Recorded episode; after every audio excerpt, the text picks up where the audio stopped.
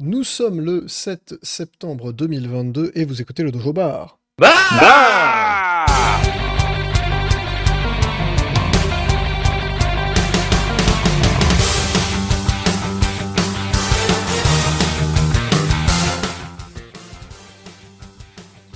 Bonsoir à tous, bonsoir Antix, Bonsoir. bonsoir Jean, Bonsoir. et bonsoir Necton. Et salut. Et bonsoir Zergi spirituellement, puisque Zergi ne pourra pas nous répondre, mais Zergi est avec nous. Nous l'avons rencontré, il existe. Par le texte, il est présent. Il est dans le chat. Il est, euh, voilà. il est- Ah il non, est c'est sale nous. ça. Ah non, c'est pas bien.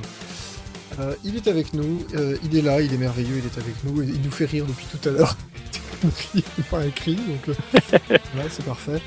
Euh, le programme d'aujourd'hui, donc comme toutes les émissions de rentrée, nous aurons une petite backlogerie de l'été. Euh, quelles sont les bouches arrière qu'on a joué cet été là Euh, N'est-ce pas Voilà, nous aurons ensuite un gros morceau Xenoblade Chronicles 3, donc là vraiment c'est on va dire l'entrée. Et en guise d'apéritif, nous allons faire notre traditionnel tour de table de l'actualité. Une fois n'est pas coutume, je vais commencer. Je vais commencer par faire un petit peu d'autopromo. Alors d'abord, on va commencer par tous faire un très très gros bisou à Gezoche. Oh oui. Oh oui, parce que dans 7 numéros, ce sera le 500e Dojo Hebdo. Oh Et donc ça va mériter, euh, ça va mériter de très très gros poutous. Euh, Quoi qu'il arrive, et de toute façon on vous remercie d'avoir maintenu le Dojo Hebdo tout l'été, euh, voilà, tous les dimanches. euh, Oh, Depuis 500 semaines surtout. depuis 500 semaines, presque. C'est pas mal quand même. Hein. Une belle performance. hein. C'est pas trop mal. Et, euh, et donc euh, nous avoir fait vivre cet été comme d'habitude le Dojo Hebdo, donc je vous rappelle toutes les semaines le dimanche. Le gros condensé de l'actualité Nintendo et un petit peu jeux vidéo à côté, les sorties, les articles que vous avez éventuellement ratés sur le dojo, bref c'est vraiment vous n'avez pas le temps de, de lire l'actu jeux vidéo, vous lisez ça, vous avez tout, et vous avez même les liens vers les articles si vous voulez approfondir. Donc Ouais, et des, liens vers plein de, de petits dossiers intéressants à droite à gauche. C'est vraiment cool. C'est ça. Voilà. Donc on fait encore un gros gros bisou à Gezoche qui euh, anime, anime le dojo à lui tout seul. Et je vais faire donc un petit peu d'autopromo. On a sorti pas mal d'articles cet été mal de sujets complètement différents. Euh, Il y a eu un tout petit truc sur Wreckfest qui était un peu la sortie surprise de la de fin juin que personne n'avait vraiment vu venir. J'avoue. Euh, voilà, un jeu THQ Nordic, un jeu de bagnole THQ Nordic qui marche très bien sur Switch. Donc euh, voilà, si vous voulez aller voir ce que ça donne, vous pouvez y aller. Moi, moi, je peux vous dire tout de suite, c'est très bien. Donc euh, pas de souci. On a fait donc un petit, il y a eu un petit article aussi sur Death's Door. Death is Death, Death's Door. Death's Door. Door, euh, qui est donc un, un Dark Souls-like. Je suis désolé, c'est vrai. Arrêtez de me huer. Mortal a joué à Dark Souls-like, hein, c'est ça qui est important. Et j'ai bien aimé. Voilà, c'est ça l'autre point important. Parce qu'il a pas aimé Hollow Knight. J'ai pas super apprécié Hollow Knight. J'ai j'ai pas détesté Hollow Knight, mais j'ai pas, euh, j'ai pas autant kiffé Hollow Knight que d'autres. C'est comme ça. Celui-là est vraiment très bien et Meduse m'a rejoint en disant putain c'est vrai que c'est quand même vachement la c'est vachement la classe et c'est vachement bien. Donc Death Door, envie. vous pouvez y aller. Je vous invite à lire l'article, ça c'est il y a un ou deux défauts mais honnêtement ça va très bien. On a eu un déboîtage lavable en machine Oh putain, c'est vrai. Oui. de Fire Emblem Free Ops. Ah ouais, le collector lavable en machine. Incroyable. Exactement.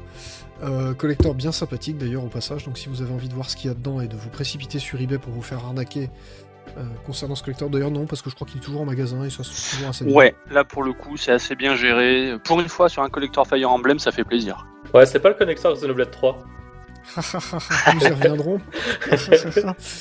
Euh, Il y a un très bon article de Mecton sur. Alors. Live Live, Live Live, Live Live, Live Live. Vous dites comme vous voulez, je m'en tape. D'ailleurs, ané- anecdote rigolote sur ce jeu, apparemment c'est Nintendo qui a approché le, le réalisateur et le producteur du jeu euh, pour faire un remake. Oh, je ne savais pas.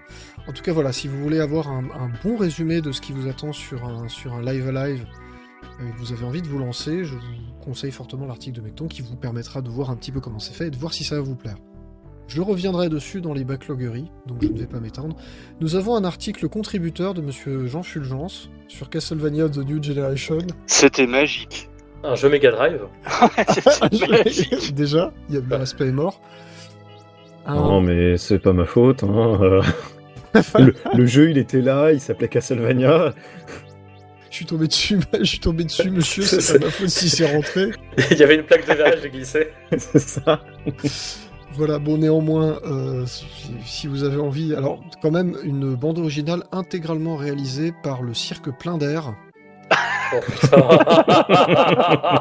Je suis désolé, on dirait un concerto pour Prout, c'est vraiment de la merde. Voilà. Il y, a, il y a deux musiques bien. Ce qui est bien, c'est que c'est un article Mega Drive qui casse pas du tout la Mega Drive. Ça, ça fait plaisir. C'est pas du tout le genre de la maison. Pas du tout. Et enfin, il y a un très gros dossier. euh, les archives de Cranky sont de retour. Il y en aura peut-être un deuxième. Je, je, je reparlerai un petit peu plus dans la partie backlog. Euh, sur Quake sur N64. Alors, c'est moi qui m'y suis collé. Je vous en reparlerai un petit peu dans la partie backlog aussi. Euh, donc, décortiquer Quake. Euh, N64, Quake 2, N64, et du coup j'ai joué aussi à Quake Remastered, et il a fallu que je me débrouille pour aller installer Quake 2 sur PC pour y jouer un peu pour voir. Ça a été une bonne galère. Euh, voilà. Donc c'est. Le journalisme total. Ah bah écoute, à un moment tu dis que tu fais un dossier sur Quake, tu fais un dossier sur Quake. Voilà. Euh, je vais garder la main juste quelques secondes puisque les résultats du concours sont tombés. Hein, donc Aïe. des gens qui ont gagné le concours. Euh, alors là, c'était comme à l'école des fans, hein, tout le monde a gagné un truc. Je préfère prévenir, ce sera peut-être pas le cas la prochaine fois. Parce que ça a fait un peu mal au budget, Mecton, quand même. Ouais, ça va aller. Ça devrait aller, voilà. Mais il y a eu des, il y a eu des, des- des lots de compensation pour un peu tout le monde et c'était euh, très très bien. Euh, donc il y avait plein de choses à gagner, euh, ça vous étiez au courant. Et donc on va vous lire ceux qui ont gagné. Euh, en l'occurrence, le grand gagnant c'est La Petite Vieille. Euh, c'est son vrai pseudo, parce que j'y peux rien. Incroyable. Voilà, et donc je vais vous lire son œuvre. Je vous rappelle le sujet, hein, c'était Vous êtes David Cage et vous devez pitcher le prochain Sonic à Sega. Donc accrochez-vous bien quand même.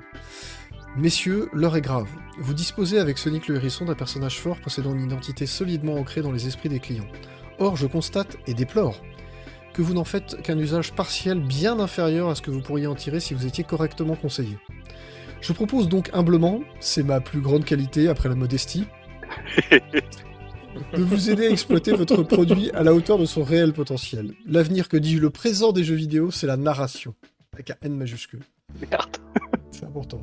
Laissez donc derrière vous les vieilles habitudes des joueurs du XXe siècle, l'antique appétit pour des jeux faisant appel à l'habileté, l'adresse, l'observation, la rapidité d'exé- d'exécution, bref, des jeux d'enfants. Désormais, notre modèle, c'est le cinéma. Et pas n'importe quel cinéma, les chefs-d'œuvre audiovisuels qui doivent nous, servir de référence sont la principale source de mon inspiration, et nous allons transporter votre hérisson bleu supersonique dans l'univers de ces monuments culturels. Avec un C majuscule. Voilà. Il s'agit bien entendu des extraordinaires téléfilms policiers des chaînes du satellite, véritable drame psychologique que n'aurait pas renié le grand Horst Stapper.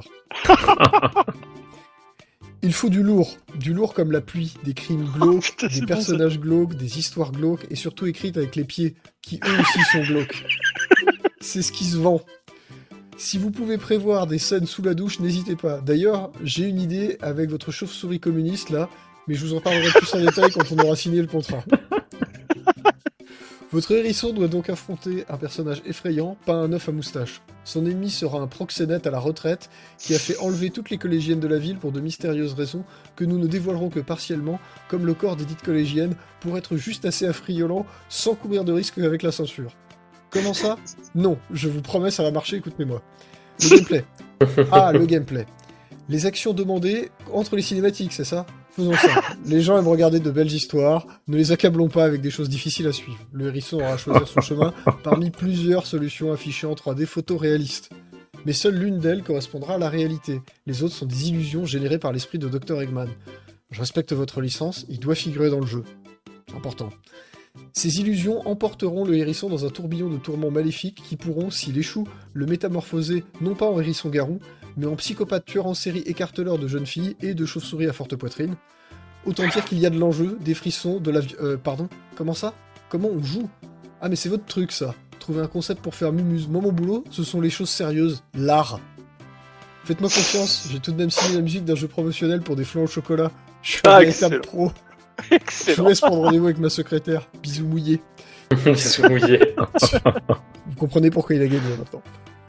Oui. C'est le pitch était un peu long, mais si tu veux, on pouvait pas. C'était c'était trop. C'était Ça trop. ressortir le coup de la pub, c'est bon. C'était ouais, c'est dégueulasse. c'est vraiment dégueulasse de se dire que c'est de, la- c'est de la discrimination. Euh, je vais citer JBC, qui était très bien aussi. qui est dans le chat, donc ça lui fera plaisir. Euh, le troisième enfant du gars d'Evirane a grandi et est devenu fan de Sonic. Alors qu'il se baladait au centre commercial avec son papounet, il se perd et tombe sur la nouvelle attraction Sonic en VR dans la salle d'arcade qu'il adore. Son père le retrouve, mais à la maison, mais une fois à la maison, pardon, il découvre sa faculté à se projeter mentalement dans l'univers qu'il adore, à tel point qu'il n'arrive plus à en sortir. Tin, tin, tin C'est écrit comme ça, je... voilà.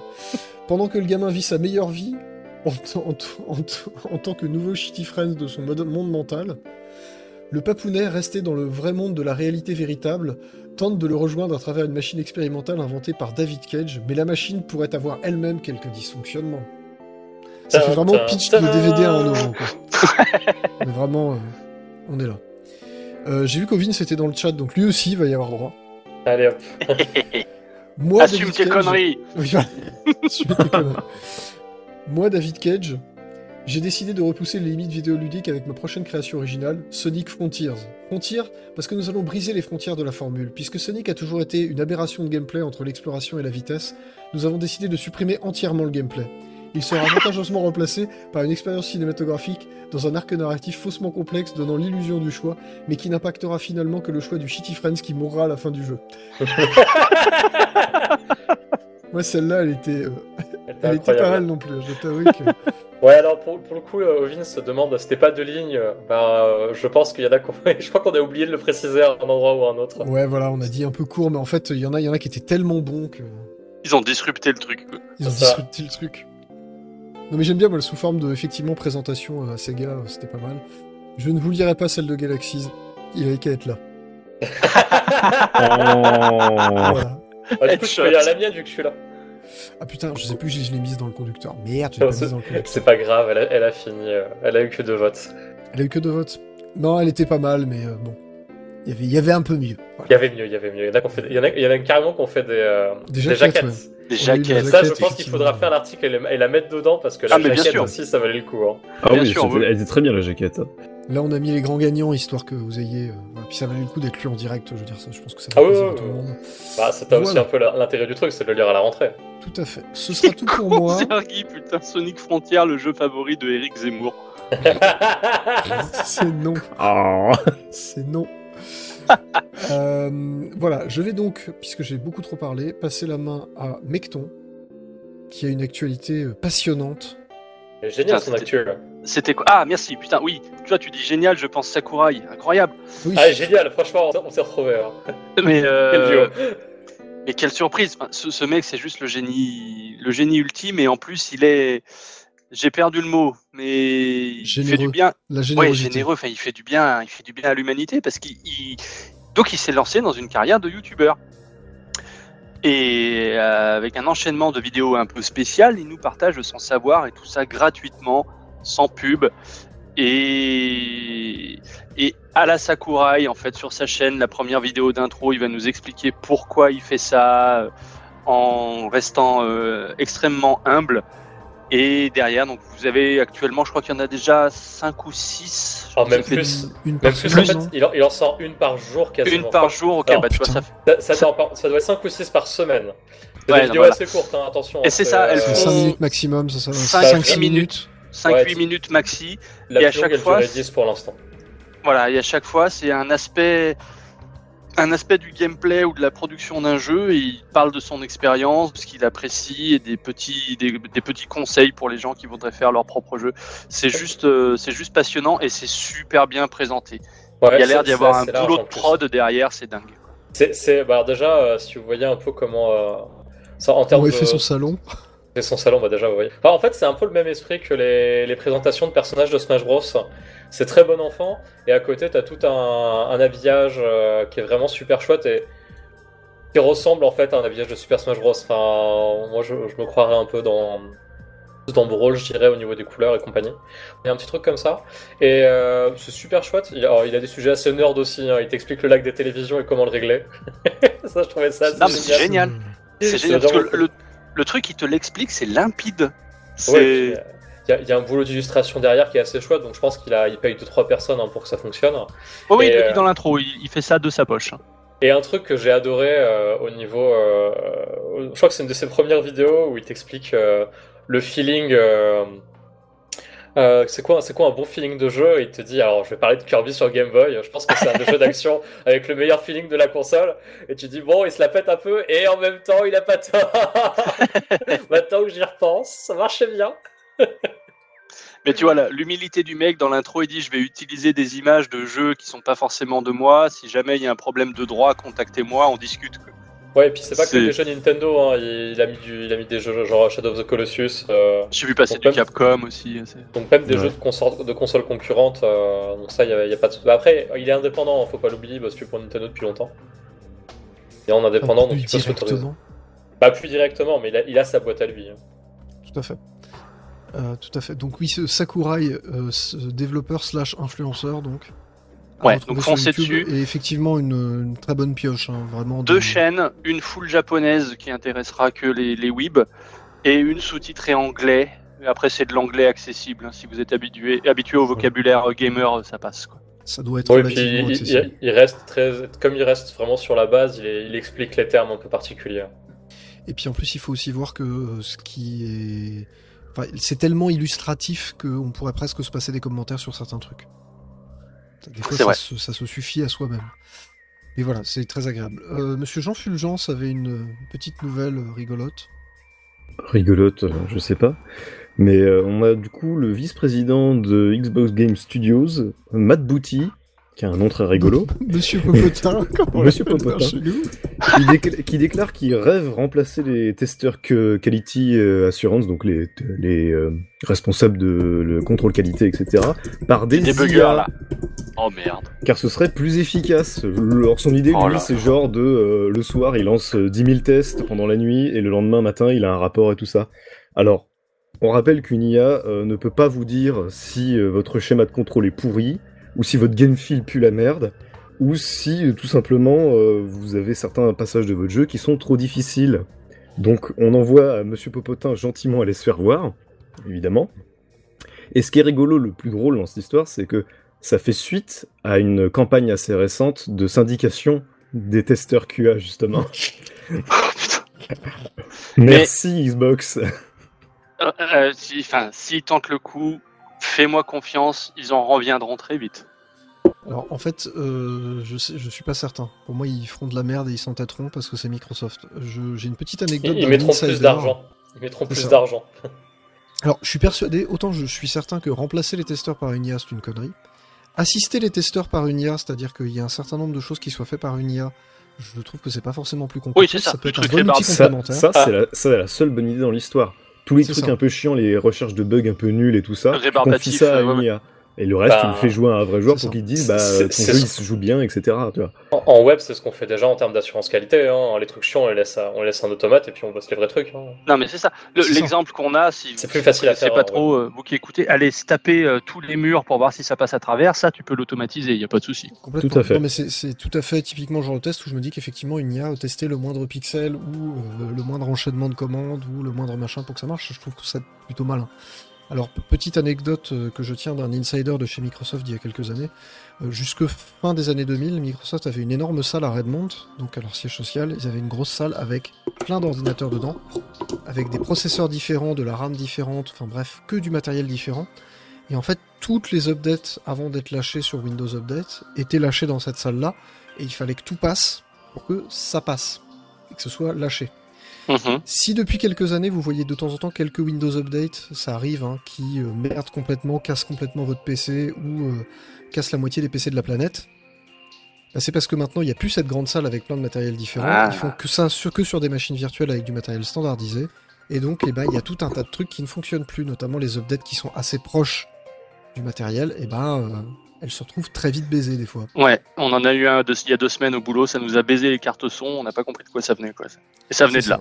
Ça venait de là. Et en fait, euh, bah, malheureusement, c'est des trucs de plus en plus fréquents parce qu'ils ont abandonné ces tests très exhaustifs qui devaient coûter les yeux de la tête. hein, parce que maintenir un parc de machines physiques, ça veut dire euh, des gens. Alors, même si le truc est assez automatique, ça se réinstallait tous les jours et tout ça, ça veut dire que ça coûtait quand même un petit peu cher, je pense. Donc. euh, voilà, Microsoft c'est euh, n'importe quoi pour économiser du pognon. Du coup, ça ne me choque pas en réalité. Ça me choquerait pas qu'ils virent complètement les testeurs QA et qu'ils les remplacent par une IA. euh, je- Non, mais on, on- on Ça parle de jeu, quoi. On parle de jeu. C'est un. t'as- Oui, mais ils l'ont fait comme pour des disait mises à jour. Ils ont briqué la Antix. moitié des PC de la planète pendant euh, trois Ouais, jours il y a un an ou deux. Ça les a pas plus dérangés que ça. hein. C'est vrai, c'est vrai. Ils peuvent toujours revert, ils s'en branlent. Mais je maintiens, enfin, comme le disait Antix, pour moi, il n'y a rien de mieux qu'un humain pour te dire si ton gameplay est intéressant ou pas. quoi. Bah oui. Alors, du coup, faut quand même se Non, mais ça, c'est pas de la QA, que- c'est du playtest. hein. C'est deux choses un peu différentes pour le coup. Ouais, mais est-ce que les, est-ce que chez Ubisoft ils ont des humains du coup à la au- au- Non, ils ont, ils ont des gens en marketing. C'est pas vraiment des humains. Pardon. Eh, mais euh, si, si on veut la preuve qu'une bonne équipe QA ça fonctionne bien, euh, chez Nintendo depuis des années ils bossent avec la même boîte qu'est le Mario Club. Et euh, on reste. mal. hein. on- on- alors, il- comme tout le Il monde, y a des hein, ratés. il il y a des ratés, t'as des bugs bloquants dans les jeux, mais c'est pas des jeux qui sont finis à la Bethesda quoi. Oh Et, putain, euh, c'est moche ce que tu viens de faire. Non mais. Oh putain. Ah non, mais surtout que Bethesda, c'est les rois, quoi. Pour ce genre de conneries. Alors eux ils sont dirigés par une IA. c'est l'IA qui, euh, qui génère la nouvelle version de Skyrim euh, tous les tous les 2-3 ans. Le Mario Club, cette bande de génie. Vous vous rappelez, dans le, le- le Mario Wii, il y avait une galerie de vidéos où tu voyais les exploits du testing? Genre, il finissait les, les- les niveaux sans jamais toucher le sol, des conneries comme ça. J'ai jamais vu ça, c'est dans, dans quel Mario? Dans le New Super Mario sur Wii, t'as euh, t'as une galerie annexe où tu vois des, des vidéos euh, d'exploits et a priori, c'est des, c'est des testeurs qui sont enregistrés en train de faire des conneries. Quoi. Nice. Euh, voilà. Et Mais je suis d'accord, Papy Trifon, je suis d'accord. Skynet a plus de sentiments que ces types. C'est vrai. Papy Trifon, je te fais des bisous au passage. Skynet, ça Euh, part d'un bon sentiment. C'est ça. Euh, et le- la dernière actu sera Antix qui va euh, pas du tout tirer sur l'ambulance. Oh, c'est pas mon genre. Euh, non, on est là pour lui niquer sa race à l'ambulance.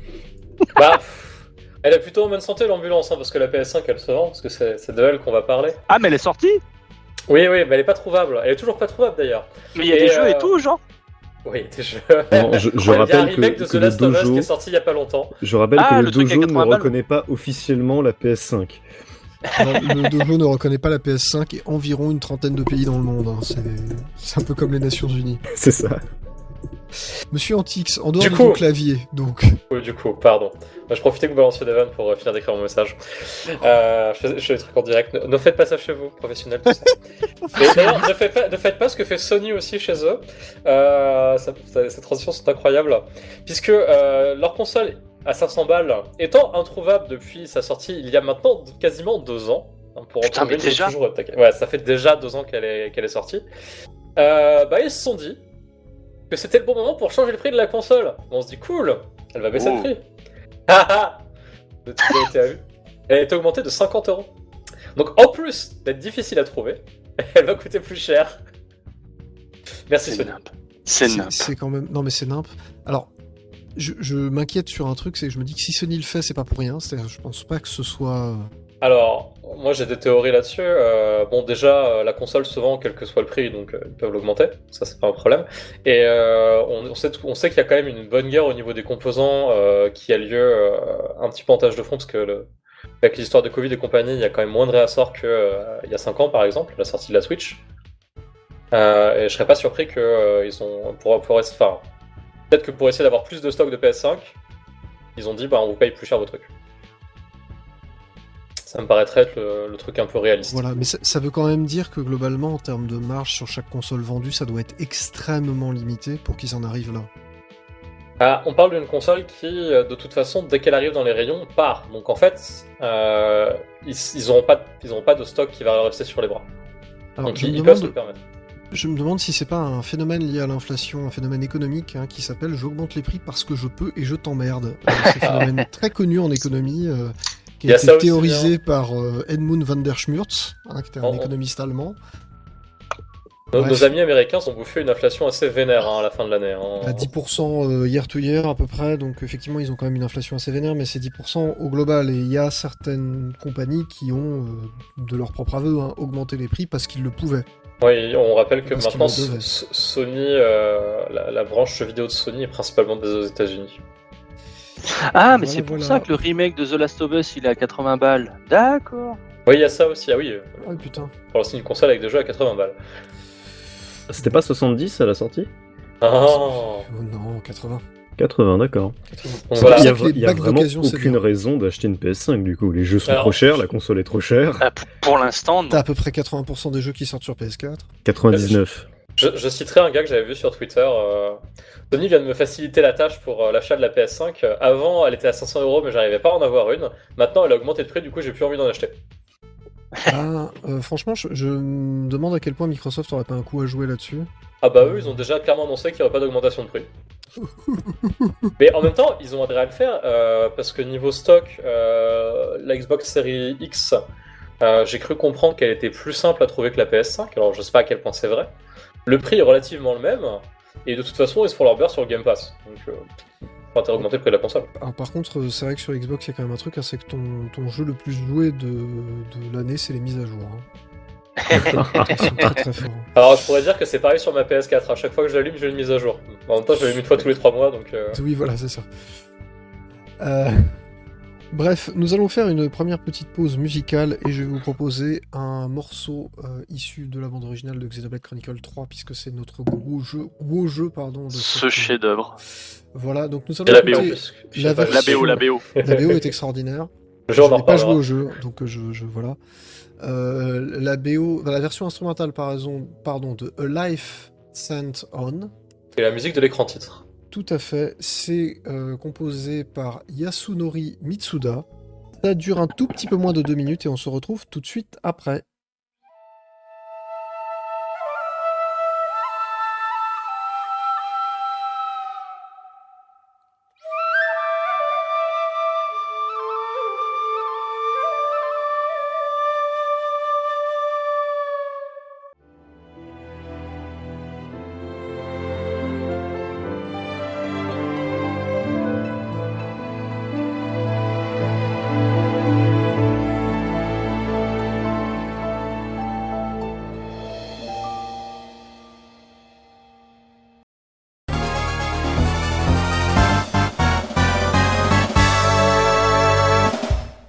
Et nous voilà de retour. Je suis désolé, c'était assez court, hein, mais euh, voilà. C'est c'est court, mais beau. Comme. Non, pardon. Ah beau là, oula, oula. Ne nous énervons pas. Euh, et donc c'est l'épisode, c'est le moment backlogerie. On va aller relativement vite. hein. L'idée c'est euh, de prendre, un- on va dire un gros 10 minutes pour parler euh, rapidement des jeux que nous avons fait cet été. Je vais commencer par donner la parole à Monsieur Antix qui a fait Doom. Ah, enfin, j'ai envie de dire. Putain, c'est pas trop tôt. Ah bah, il Mais lequel Ah, j'ai fait Doom 2016. Oh. Euh, Ah, qui, qui, je trouve a, a une qualité euh, que que j'envie, que j'aimerais que beaucoup de jeux aient, c'est de savoir s'arrêter au moment où il n'a plus rien à dire. ça c'est vrai. Et en gros, à part le dernier niveau qui était peut-être juste limite le niveau trop et encore, ouais. euh, franchement, il s'arrête au bon moment quoi. Et Je- c'était vraiment euh, un, un fast FPS vraiment nerveux et super chouette avec plein de trucs stylés à faire. Et c'est jouissif. Tout à fait. Et je suis d'accord avec toi sur le fait qu'il s'arrête au moment où il a plus rien à dire. C'est ça. Et je Euh. trouve effectivement que le dernier niveau est presque trop. C'est-à-dire le, le- genre les deux trois derniers passages du dernier niveau, c'est presque un poil. trop. Ouais, les- et les boss qui arrivent à la fin du jeu sont vraiment pas la bonne partie, parce que tu sens que c'est pas un système qui est fait pour affronter des boss. Tout à fait. Je suis bien d'accord. Euh, je vais passer la main à Monsieur Mecton qui a fait Headling Extinction is Forever. Ouais, donc c'est un, un jeu avec un renard. Vous savez qu'à partir du moment où il y a un renard dans un jeu, je suis plus objectif du tout.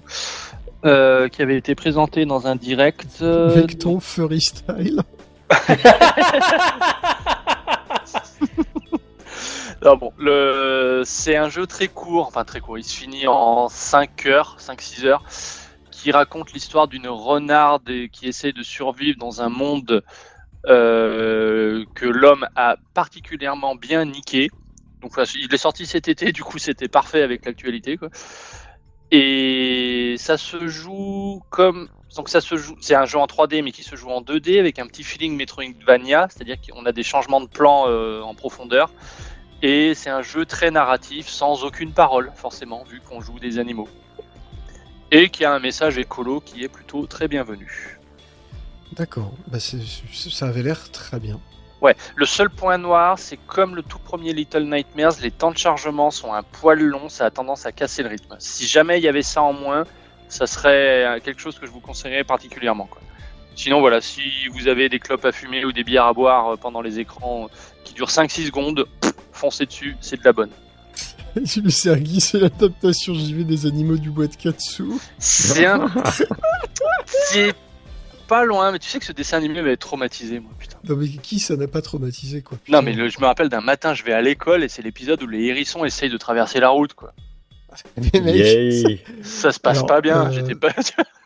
Non, moi, c'est-à-dire que si le hérisson, moi, je l'imaginais bleu, et ça, tout d'un coup, ça m'allait très bien comme. euh, Oh c'est non la- Allez, arrêtons. Bref. Euh, je, je vais enchaîner. Donc, moi, j'ai fait du Quake. Euh, pour Ça Le super dossier. Alors, Quake Non, ça marche beaucoup moins bien. Euh, Ce qui est un peu ton. Quoi que c'est un peu ta série de l'adolescence et, de- et des étudiants, non? Absolument pas. Ah ouais? Absolument pas. Alors, je n'avais jamais joué de ma vie ni à Quake, ni à Quake 2. Oh, Oui, non, c'est Quake 3. toi, Je suis un homme du Quake 3. Voilà. Ah, voilà, je- mais- Oh, du- c'était Ah, pas je le que fait les autres. Non, j'avais pas du tout, du tout fait les autres. hein, jamais. Ok. Donc, vraiment, j'y j'y suis allé euh, vierge. Et je n'en suis pas revenu intact. Ah, ça, ça, pour le coup, t'as été souillé. Hein. Ah oui, mais pas comme on aime l'être. Euh, oh merde voilà. Euh, Quake 3 au trackball, oui. Quake 3 au trackpad, je rappelle, j'ai fini, fini Quake 3 Arena au touchpad Oh en nightmare, je crois. Enfin, en difficulté maximum. Donc euh, Quake 3, ça va, je maîtrise un petit peu. C- Cet homme n'a aucune limite. Alors, la prochaine fois, je le ferai euh, une main dans le dos. Je pense que c'est faisable. Au Dancepad. Au- Oh.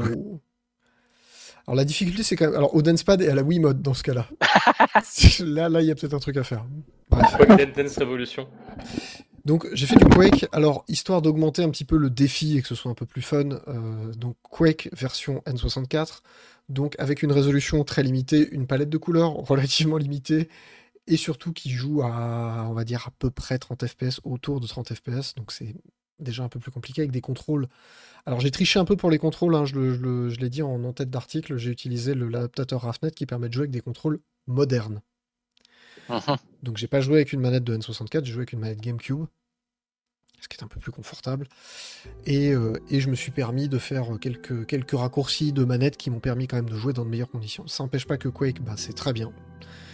Euh, la version N64 est très fidèle à la version euh, PC. Alors j'ai pas fait la version PC, j'ai fait la version remastered sur Switch. Sur Switch. Donc ça m'a permis d'avoir une idée de la version PC, mais a posteriori. Et effectivement, euh, Quake N64, quand on plisse un peu les yeux, bah ça ressemble à Quake PC, en fait, vraiment, en plissant les yeux. C'est réellement, hein, c'est. Voilà, les, niveaux, une fois que tu lances Quake Remaster, les niveaux te sont très familiers. C'est vraiment un portage hyper fidèle, ce qui est très impressionnant, même s'il est sorti 18 mois après le jeu d'origine. Euh, ça n'empêche pas que bah, ça reste un sacré exploit technique. Donc le, le jeu marche très très bien. Il n'y a pas tous les niveaux de la version PC, il en manque, on va dire, il manque à peu près un niveau par épisode, en gros. La faute à la cartouche, j'imagine. La faute à la cartouche, j'imagine aussi. Euh, Il y a un niveau inédit de mémoire qui est, qui est pas terrible. Pas la Euh. faute à la cartouche, du coup. Pas la faute à la cartouche. Euh, le seul truc que je peux lui reprocher, alors il a un mode multijoueur bien merdique, parce que c'est limité à deux joueurs, et ça rame du cul, faut le dire. Mais euh, donc en dehors des, des- des- des trucs qui manquent, c'est un reproche plutôt à faire à Quake de manière générale. Pour moi, Quake a le même défaut que Doom 2.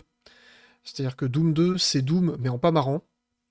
Parce que c'est finalement beaucoup trop serious business. Ça ressemble à Super Mario Bros. The Lost Level, en fait.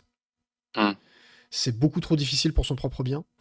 Et je trouve que Quake, à partir de l'épisode 4, donc qui sur la version de 64 doit correspondre aux 5 ou 6 derniers niveaux, donc de niveau 20 au niveau 26 à peu près, euh, c'est beaucoup trop difficile. Et donc, euh, bah, déjà avec des save states, enfin avec des save states, avec des quick saves sur la version remastered, t'en chies un peu. Euh, sur N64 sans les quick saves, voilà. Disons que c'est marrant, mais on s'en lasse vite. Mais t'as roté du sang, quoi. C'est ça. J'ai roté du sang et le, le dernier niveau, j'ai dû mettre euh, une heure à faire, euh, à faire euh, vraiment des gauches, grenades, droite, gauche, grenade, droite, et puis à faire comme ça vraiment de manière extrêmement laborieuse le truc pour pas crever. Et euh, voilà. Donc c'est- pas marrant et j'aurais tendance à dire toute la fin du jeu est un peu comme ça, pas très marrante. Donc Quake, c'est pas marrant. si, Quake c'est très bien, mais sauf que à un moment, euh, je pense que id Software, ils ont ce problème-là, c'est qu'à un moment, trop c'est trop. Et je pense que c'est pour ça ce que, tu- ce que tu disais à propos de Doom, euh, qui sait s'arrêter quand il a plus rien à dire. Je pense que Quake, si c'était arrêté à l'épisode 3, ça suffisait largement. Voilà, je, je le dis. C'est vraiment un défaut, pas que de la version N64, hein, je trouve que la version remastered a exactement le même problème. Les derniers niveaux sont beaucoup trop difficiles pour un. Enfin voilà, pour un beaucoup trop difficile pour leur propre bien. Je pense qu'on y reviendra toute cette saison, mais cette difficulté, c'est un peu le l'apanage des jeux d'époque. Ouais, mais là, c'est un peu trop quand même. Ah, surtout, Ouais, on a peut-être aussi moins patience pour ce genre de truc. hein. Bah, Hmm. alors, je pense qu'il y a un peu de ça aussi. Après, faut voir aussi que quand ils jouaient sur PC à l'époque, t'avais du quick save, donc en fait, tu pouvais entre guillemets tricher. L'objectif, c'était d'y aller au quick save la première fois pour connaître un peu le niveau, puis d'y aller un peu plus à la loyale pour le finir plus vite et tout ça, parce que c'est des jeux qui sont quand même des jeux un peu typés arcade finalement. Dire plus Après, tu one credit comme les champs. Exact, exactement, mais c'est exactement ça Ouais. en fait. C'est vraiment des jeux qui sont pensés comme ça. Je suis Parce ok avec ce ça. que disait Ergy. euh, en grandissant, on est moins patient. Il y a, il peut-être de ça Il aussi. y a ça aussi, je pense que ça joue. Alors, il y, a- il y a ça et le fait que, en fait, maintenant, il y a énormément de petits tweaks dans les jeux modernes qui font que des, des trucs où tu devais être ultra apprécié avant, maintenant, euh, le jeu le fait pour toi, quoi. Alors la version N64 est plutôt puisqu'elle euh, elle, euh, elle, est, elle, elle est quand même assez permissive sur la visée notamment. Ce qui n'est pas le cas de la version remastered qui est un peu plus, un peu plus resserrée. Mais voilà, en tout cas, euh, ça passe assez bien. Je vais repasser la main à Mecton pour Fire Emblem Free Hopes. Ouais, Trois ben, un- Tapez, ça. tapez, tapez, tapez, tapez, tapez. Exactement, c'est un musso, mais de qualité. Euh, comme pouvait l'être l'épisode Breath of the Wild, en fait, celui-là, donc il est vraiment très, très raccord avec euh, Fire Emblem et uniquement sur l'épisode euh, des trois maisons. Et euh, donc voilà, plein de petites mécaniques. Il faut, comme dans le, jeu de stratégie euh, de base, euh, on a des activités annexes pour aller discuter, faire de la cuisine, faire des petites des, des petites postées avec des personnages pour augmenter nos affinités, qui vont permettre d'avoir des petits bonus dans les combats, etc., etc. Et au niveau de l'histoire, c'est dans la bande-annonce, du coup j'en parle, je m'en fous. Euh, le personnage principal est le personnage principal, incroyable, et Billette au début du jeu est le méchant. Du coup, on a un nouveau regard, enfin encore un nouveau regard. C'est un petit peu un what if. C'est comme sur le, le jeu stratégie d'origine, il y a trois embranchements possibles plus un optionnel qui est lui, enfin qui est sur la route des Delgarde, hein, comme dans le comme dans le jeu de base. Et euh, tu, ressens ça, c'est très bien raconté. Il y a des belles cinématiques et c'est vraiment qu'est-ce qui se serait passé si Billette n'avait pas rencontré les trois les trois chefs de maison euh, comme euh, co- comme on le pense, mais que ces trois chefs de maison avaient rencontré quelqu'un d'autre qui a lui aussi un secret, blablabla. Enfin, si vous êtes client de la licence Fire Emblem et que les musso vous gaffent pas, parce que ça reste un musso donc c'est très répétitif, celui-ci est très très très très bien foutu. De, ce que j'ai vu, c'est très très fan service aussi, hein, sur les, les personnages à débloquer, les interactions Alors, il y a tout, hein, ça, vous vous le voyez dans le déboîtage, il y a tous les personnages, y compris ceux du DLC. Et si vous n'avez pas fait le DLC, que vous êtes un connard comme moi, que vous l'avez acheté et pas encore fait, bah, ça vous donne envie de le faire. Ah ouais, oui, il est chouette. Euh, moi, pour le coup, je suis assez d'accord. Le, le côté mousseau, moi, ça m'a bien rebuté parce que j'en ai fait un l'année dernière.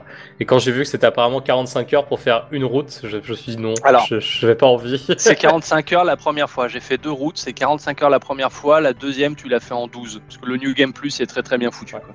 Ah oui, et le, le truc qui était sympa dans la démo, c'est que euh, mon Fire Emblem Treehouse, c'était un time skip à peu près à la moitié du jeu. Bah là, il, a- il arrive à bout de deux heures, je crois, un truc comme ça. Ah, bah c'est ça, le- le- la démo, c'est toute la partie avant le. euh, non, mais le time skip est dans la démo. Oui, voilà. Voilà. C'est pas le temps de niaiser. J'en profite pour citer Zergi. Est-ce que le nom de famille de Billette c'est Mo? Tout à fait. Mobilette, euh, c'est Bilout, hein. Donc c'est une mobilette euh, custom. Ah si, un truc rigolo. Bah, je crois que c'est euh, toi, Antix, qui l'a repéré. Si tu as une sauvegarde de, de, du 3 maisons sur ta console et que tu as donné un nom custom à ton personnage, euh, quand tu lances 3 espoirs, ça récupère ce nom. Oui, oui, oui. euh, quand j'avais lancé le jeu, euh, la, la démo, il m'a proposé un nom pour Billette et j'ai récupéré celui de ma dernière partie. Alors, euh, je l'avais appelé Karl Marx parce que je faisais une partie avec euh, que les euh, que les pauvres de Podland. C'était ma partie où je tuais les nobles dès le début. Hein. C'est un concept. Hein. Ouais, je vais le finir. Voilà, tout va bien. Incroyable. Il, me fallait un défi pour, le- pour faire la seule route que j'avais pas faite. J'en ai profité. Ça va très bien. Voilà, les pardon, famille, tout ça. hein, je- Bref. Euh, je vais enchaîner avec Quake 2. Donc après Quake sur N64, je me suis lancé dans Quake 2 sur N64 et euh, je dois vous dire que euh, Quake 2 est un meilleur jeu Euh, c'est pas un meilleur jeu que Quake en fait, c'est- un peu un abus, de, langage. C'est un jeu très différent de Quake 1 puisque là t'as une vraie histoire, t'as un vrai fil rouge. En fait, finalement, id Software, il- Quake n'est qu'une évolution de Doom. C'est-à-dire que c'est des niveaux pas vraiment connectés entre eux, plus ou moins associés dans des chapitres, enfin dans des épisodes. Mais euh, l'objectif c'est d'arriver au bout euh, et puis c'est tout quoi, c'est de survivre euh, à travers l'ensemble de l'épisode. La Quake 2, t'as une vraie histoire. Alors je rappelle, hein, c'était une citation de John Carmack. hein, l'histoire dans un jeu vidéo, c'est comme l'histoire dans un porno. Tu t'attends à ce qu'il y en ait une, tu t'attends pas à ce qu'elle soit bonne. Merci David Cage. Mais ça suit, ça suit exactement ce, ce prédicament-là. hein, C'est-à-dire que bon, c'est une histoire vite fait, mais ça permet de dire, euh, oui, euh, tu as été dans l'usine de traitement de déchets, maintenant tu es dans les égouts de l'usine de traitement de déchets, puis tu atterris euh, en dehors de l'usine de traitement de déchets, puis tu vas dans le cimetière du machin. Enfin bref, De traitement de déchets. Et à la ça. fin, tu es un déchet. Et à la fin, tu es un déchet puisque tu as été traité. Tout au long. Donc voilà, donc euh, Quake 2 sur N64, qui est un jeu qui est totalement différent de Quake 2 sur PC. Donc qui ne reprend finalement que c'est Quake 2 spirituellement sur PC, c'est vraiment une adaptation. C'est pas un portage. Et du coup, j'ai fait aussi Quake 2 sur PC, alors pas en entier, c'était vraiment juste pour avoir le feeling du jeu. Et, euh, ben c'est très bien, Quake 2, voilà. C'est un peu plus équilibré que Quake 1, dans le sens où il y a des petits pics de difficulté, mais qui se franchissent un peu plus facilement. Donc on n'est jamais vraiment bloqué, il y a des pièges un peu putes, mais finalement, euh, tu les vois un peu venir à 10 km.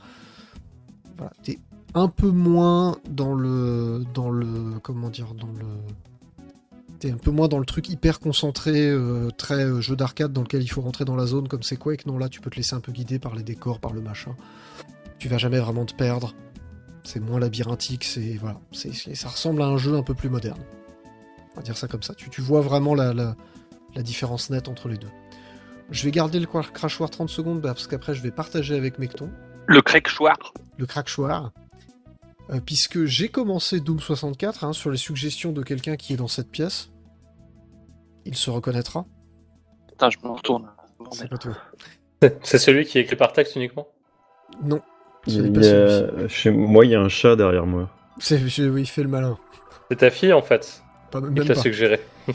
Même pas. Il y a un certain jour, je suis le genre qui m'a dit Ah, ce serait marrant de parler de Doom 64. Je me suis dit, Ah, J'ai la version Switch. Ouais. Et puis du coup, il a fait Castlevania, ce con.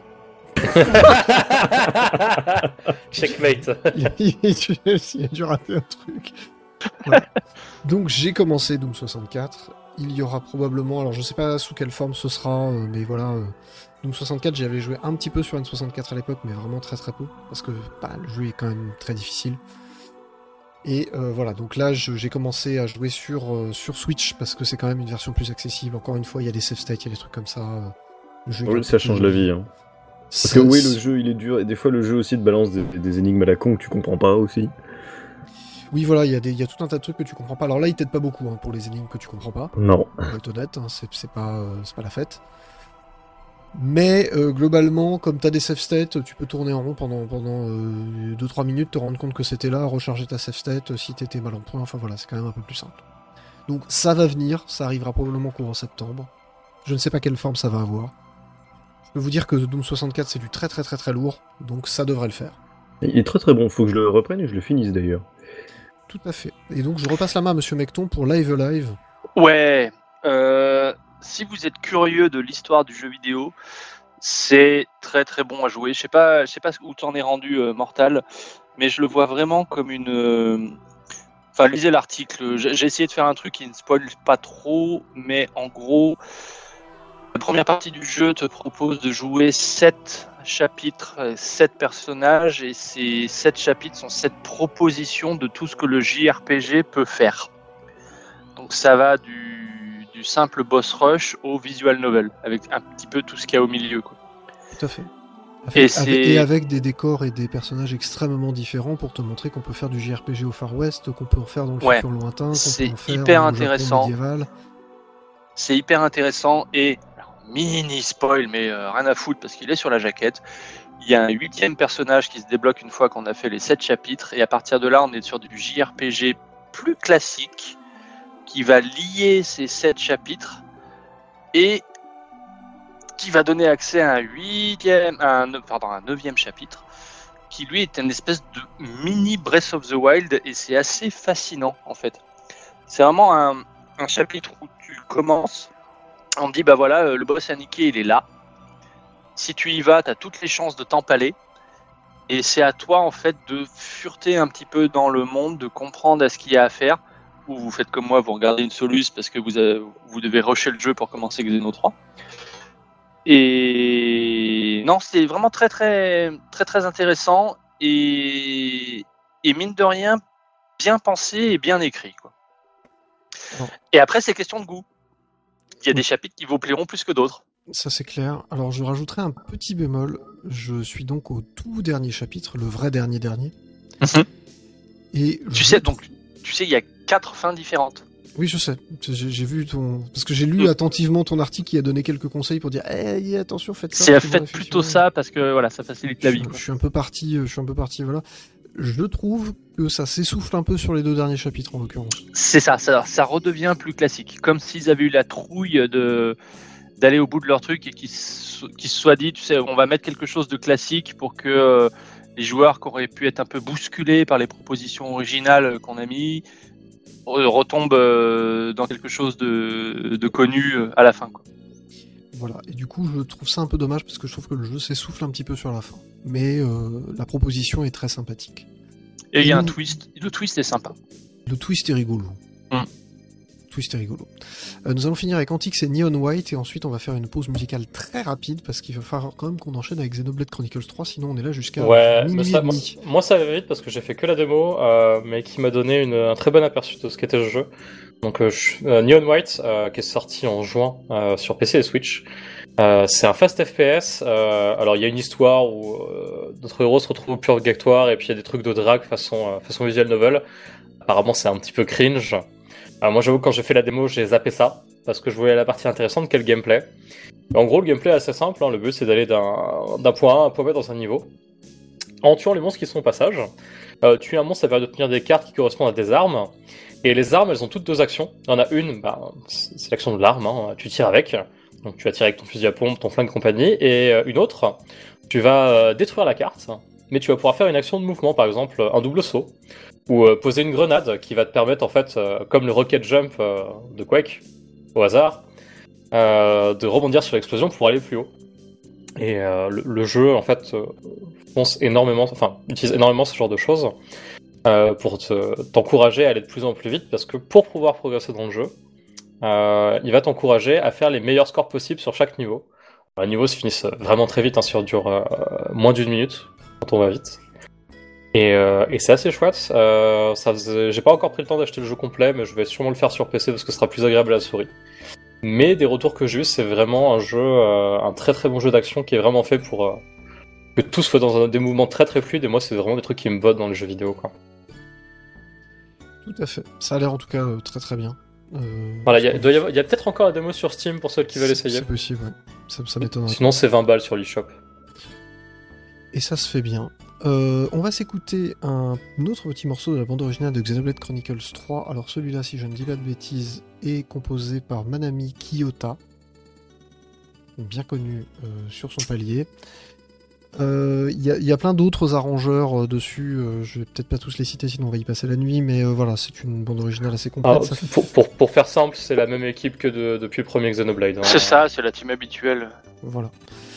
Et donc, euh, c'est un morceau qui s'appelle Ribi Flats. Alors, je Doit lis être, la euh, bande qui- originale en qui- anglais. Les doit plaines de Ribi. Je pense que c'est les plaines de Ribi. c'est ça Tout à fait. Je pense, ouais. Je sais plus à Dans quel les moment premières c'est. zones. C'est dans les premières zones autour de la colonie 4, des trucs comme ça. Ah oui. Ça doit être le plateau. Voilà. Et ça. donc, euh, on se retrouve dans un tout petit peu moins de 3 minutes. Je vais écourter très légèrement le morceau. Euh, à tout de suite.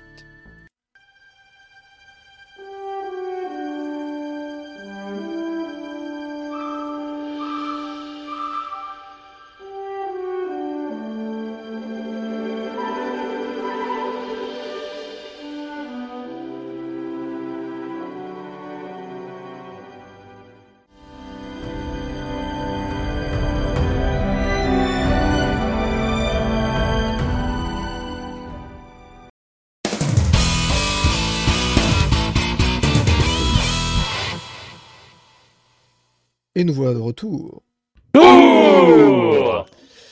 Et euh, c'est donc Xenoblade Chronicles 3 qui est le gros morceau de cette émission. On commence super tard, c'est génial. On va y passer des heures. Alors, pour répondre à la question que tout le monde se pose, parce que je fais le running gag à chaque fois, oui, c'est mieux que Xenoblade 2. Connard. Putain, il a tiré en premier, quoi. voilà, Il il a tiré. évacué, on peut parler du jeu maintenant. Il a tiré en premier.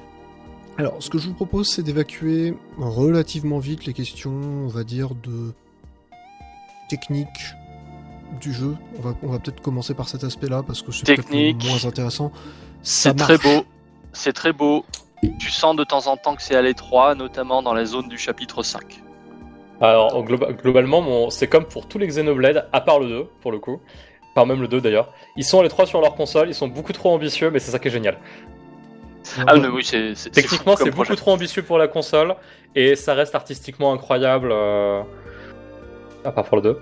Voilà, c'est pour- en, Voilà. voilà, en pure technique, ça En marche. technique, Ça marche super bien. Il y a quand même quelques passages où ça va ramer, mais ça reste appréciable. Voilà, on se souvient pourquoi Monolith se bosse sur les Zelda, euh, ah, bah, se bosse sur, sur les deux derniers Zelda, euh, c'est parce que c'est eux les spécialistes du monde ouvert chez Nintendo.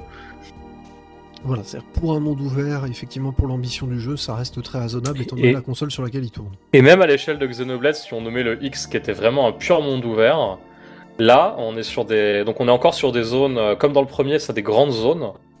Elles sont très grandes, mais globalement, c'est des, c'est des zones mises bout à bout. Et elles sont, euh, je trouve, encore plus grandes qu'avant. Cinq fois d'après les développeurs. Ouais. Donc une Cinq zone, fois plus une zone Cinq fois individuelle. plus que le 2. Ouais. En gros, ce qu'il faut se dire, c'est qu'avant, dans Xenoblade, une zone c'était une thématique. En gros, c'était genre le désert, le marais, la plaine. Les Là, là, une zone, ça peut être deux trois variantes de la, deux trois variantes de la même thématique, voire deux thématiques différentes. La deuxième zone du jeu, on est dans le désert. On se dit bon bah on arrive à la fin du désert, on passe à la zone d'après. Non non non non non non, il y a l'autre moitié de la zone, c'est le plateau. C'est encore la même zone. Ouais. C'est Et je le place, c'est euh, au bout de 60 heures, tu penses avoir fait le tour de tous les biomes possibles et non, le jeu te dit tiens, t'es pas encore allé là, il y a une quête qui vient t'y amener et boum, un nouveau biome. Donc ouais, c'est c'est un truc un peu ma boule. Et je trouve que là, bah, justement, la, la zone du chapitre 5 dont on parlait, euh, qui pour le coup est assez inédite dans l'histoire de la série. euh, Ouais, ouais, surprenante, ouais. Ce qui est surprenant, on va garder la surprise. Euh, rappellera, je pense, à, à ceux qui ont joué à, à Paper Mario, le dernier, euh, des petits souvenirs. Il y a une bobombe Oui. Je Non, suis il y a- allé ainsi, il y a une bobombe. Ah, on chiale aussi. Ah, non, C'est tu le vas- Xenoblade, non, mais on en c'est- parlera après. C'est le chapitre qui va te faire chialer celui-là, mais Oui, ouais, ouais. celui-là aussi. Non, non, mais il y, a- il y a des chouettes idées, et euh, moi j'avais un peu peur au niveau de l'exploration que ce soit un peu plan-plan. Bon, ça a été un peu, mais euh, il y a quand même des petits twists intéressants. Tiens, oui, au niveau d'exploration, t'es en terrain. euh, ils ont, enfin, cette idée de GPS, elle est géniale. T'as plus, en fait, quand tu as un objectif à, à atteindre, t'as plus le, la flèche qui te dit c'est par là. Mais tu sais pas si c'est plus haut, plus bas. Enfin, à un moment, tu vas te retrouver baisé, quoi. Et, et tu te faisais assez niquer euh, sur le 2, euh, sur le 2, sur le X avec ce genre Ouais. de truc là. hein. Là, tu as une option non, qui est activable à la main et désactivable tout pareil, qui va te tracer une ligne à suivre et qui va t'emmener directement à l'objectif. Donc tu peux suivre ça si t'es paumé, tu peux suivre ça si t'as pas envie de te prendre la tête. Parce que mine de rien, quand tu suis, t'as moins tendance à explorer, à te dire tiens, il y a une merde qui brille là-bas, euh, je vais aller voir ce que c'est. quoi. Euh, mais quand t'es perdu, c'est super appréciable. Quoi. Ouais, et en plus. euh, Ça marche je m'en suis- bien. Je m'en suis servi deux, trois fois. Pour des, des passages un peu difficiles à trouver. Et ce qui est vraiment super sympa avec cette option, c'est qu'en fait, elle est sur un menu qui est entièrement customisable. Il y a un raccourci euh, quand tu es dans les phases d'exploration te permet d'afficher rapidement un, un des menus euh, classiques. Donc, euh, notamment, bah, de- il y a ce GPS que tu peux enlever si tu veux et mettre autre chose à la place. Et après, tu peux choisir d'accéder directement à la carte ou au menu de quête ou au menu de customisation de tes personnages ou à la sauvegarde. Et euh, ça, c'est super appréciable euh, parce que c'était pas le cas avant et honnêtement, ça fait gagner du temps. C'est ça. Dans, dans les détails, en fait, t'appuies sur une gâchette et t'as quatre raccourcis. J'ai l'impression qu'en termes d'interface, euh, Xenoblade ça a toujours été quand même un petit cran au-dessus du reste parce que moi je, me rappelle même de Xenoblade Chronicles sur Wii à l'époque où il est sorti où effectivement t'avais une interface très touffue ce qui sur Wii avec une résolution assez réduite était quand même assez compliqué à gérer. Mais ça n'empêche pas que le truc fonctionnait quoi. Tu vois c'était accessible tu, tu retrouvais tes petits assez rapidement Bah, Ça- moi, ça j'aurais tendance à dire pas que Xenoblade, ça a toujours été un peu bordélique sur les interfaces et que le 3 est peut-être le meilleur de tous. C'est simplifié. Hein. Ouais, ouais. Ouais, Le pire étant le X, je pense. j'ai vu des jeux bien plus bordéliques que ça Alors, Ouais. le X Non. est un cas un peu à part Le X, il y avait trop de trucs. le X c'était vraiment le c'était vraiment le gros merdier Euh, donc, euh, en termes de, en termes de, de technique et d'exploration, on a à peu près fait le, je pense, le tour du truc. Ouais, le gameplay exploration, ça va pas vous changer des précédents. euh, c'est un petit peu plus. euh, alors par rapport aux, aux deux, par exemple, c'est, je trouve beaucoup plus. euh, les personnages sont moins lourdingues. Euh, Ils on sont plus pas- rapides aussi, j'ai l'impression. On n'est pas sur le X où euh, tu pouvais tomber du haut des falaises et pas mourir. hein, Pour le coup, je- ça, ça, j'aimerais qu'ils y retournent parce que c'était vraiment super agréable euh, là-dessus. C'est le 1 aussi, il me semble que tu pouvais tomber. Ah non, tu as des dégâts de chute. hein. Le 1, t'avais des dégâts de chute. Enfin, après, pas, le... dans, pas dans l'eau. Oui, pas, Pas dans l'eau, jamais dans l'eau. Mais, mais Oh putain, d'ailleurs, plaçons-le. hein. On peut enfin se battre dans l'eau. dans la flotte. Ah oui. Ça Et c'est ça bien, oui. Et ça ne change rien par rapport au combat sur Terre, ça c'est parfait. Ouais. Les mecs ont appris à nager. Les Les mecs ont juste appris à appris à nager. quoi. Non, en fait, il n'y a pas trop de changements sur l'exploration. On est sur, sur des trucs assez classiques. hein. Le sociogramme est toujours présent. Euh, ça fait partie. Euh, ça, fera tout- ça fait partie de toute façon Ouais. de toute la gestion des quêtes annexes. euh, je t'ai qui- entendu, je t'ai entendu Jean, mais on y reviendra parce qu'il est super intéressant. D'accord. Euh, ça fait partie de la gestion des quêtes annexes. Pareil, il y a plein de quêtes annexes qui sont pour le coup, je trouve, euh, beaucoup plus intéressantes que ce qu'on a eu jusqu'à présent.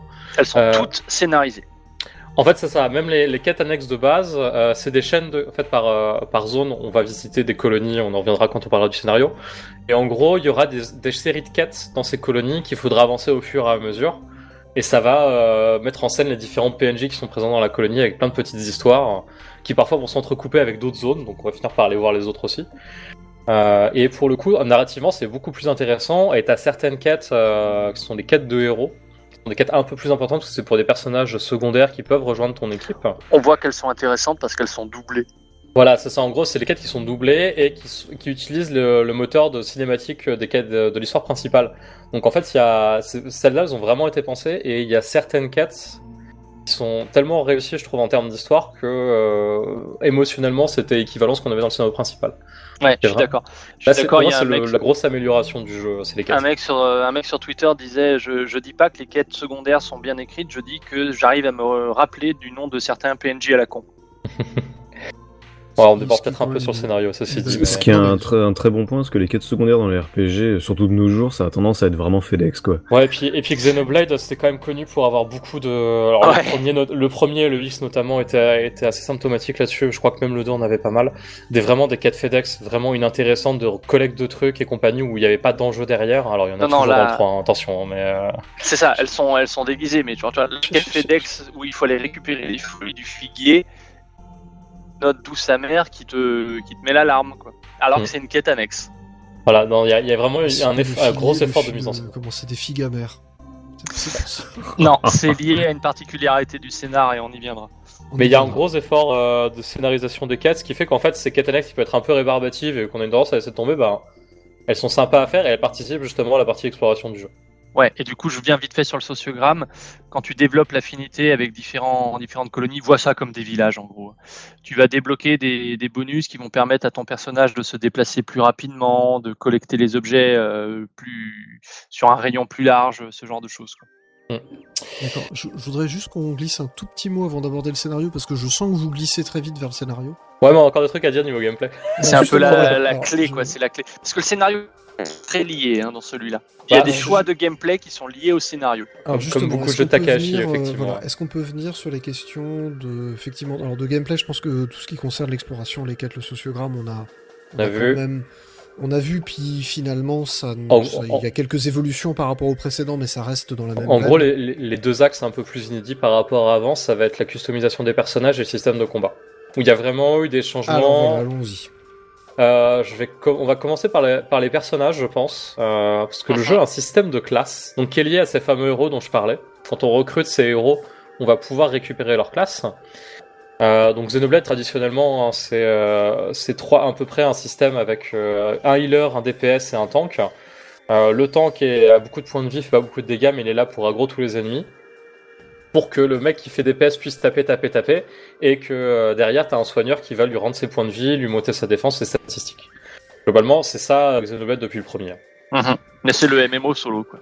Voilà, mais enfin, c'est un système classique de toute façon de JDR hein, Oui, oui. avec ce système-là.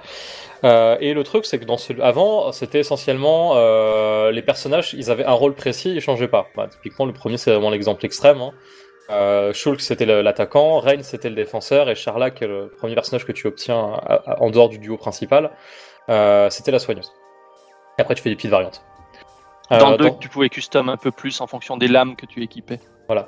Euh, dans celui-là, donc déjà, on joue avec 6 personnages en même temps dans l'équipe.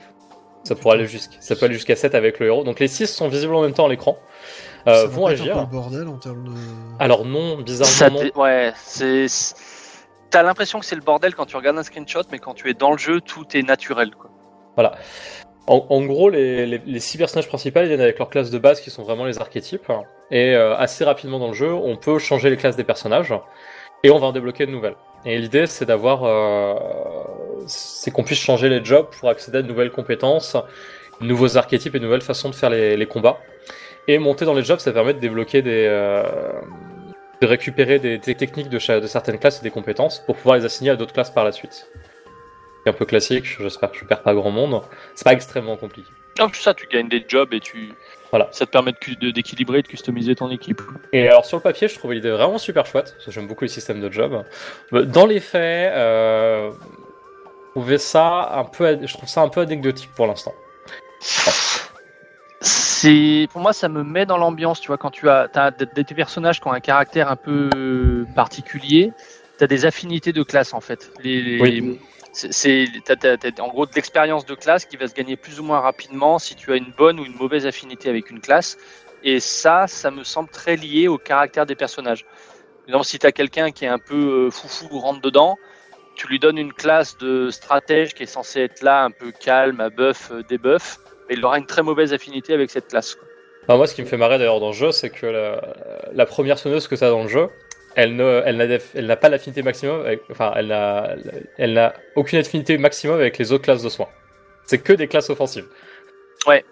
Mais enfin, quand tu vois son caractère après, ça me paraît naturel. C'est logique. Mais enfin, moi, ce que je voulais dire, c'est, c'est qu'en combat, euh, je trouve pas de différence fondamentale en fait entre les différentes classes offensives, par exemple. T'as des, C'est vrai. t'as des petites variantes sympas. T'en as une, par exemple, qui, qui est plus efficace au fur et à mesure qu'elle fait des coups critiques. Donc, elle, elle, a- elle est un peu particulière. Mais les autres, je suis pas en train de me dire, waouh, ça révolutionne ma façon d'envisager mon Ouais, équipe. On n'est pas dans Bravely ça. Default. Ça va Vraiment changer géré de classe, sur c'est une vraie question. ça va être géré sur les, bah, la particularité de la série, quoi, sur les, les placements et ce fameux combo euh, déséquilibre chute et blablabla Voilà. fuck you. Quoi. Oui, parce que ça, il y a encore. Euh, les, les combos déséquilibre chutent, et puis après, soit tu les envoies en l'air, soit tu les, les stuns au sol euh, pour continuer à leur taper dessus. La, la base du système de combat reste à peu près toujours le même, c'est des auto-attaques.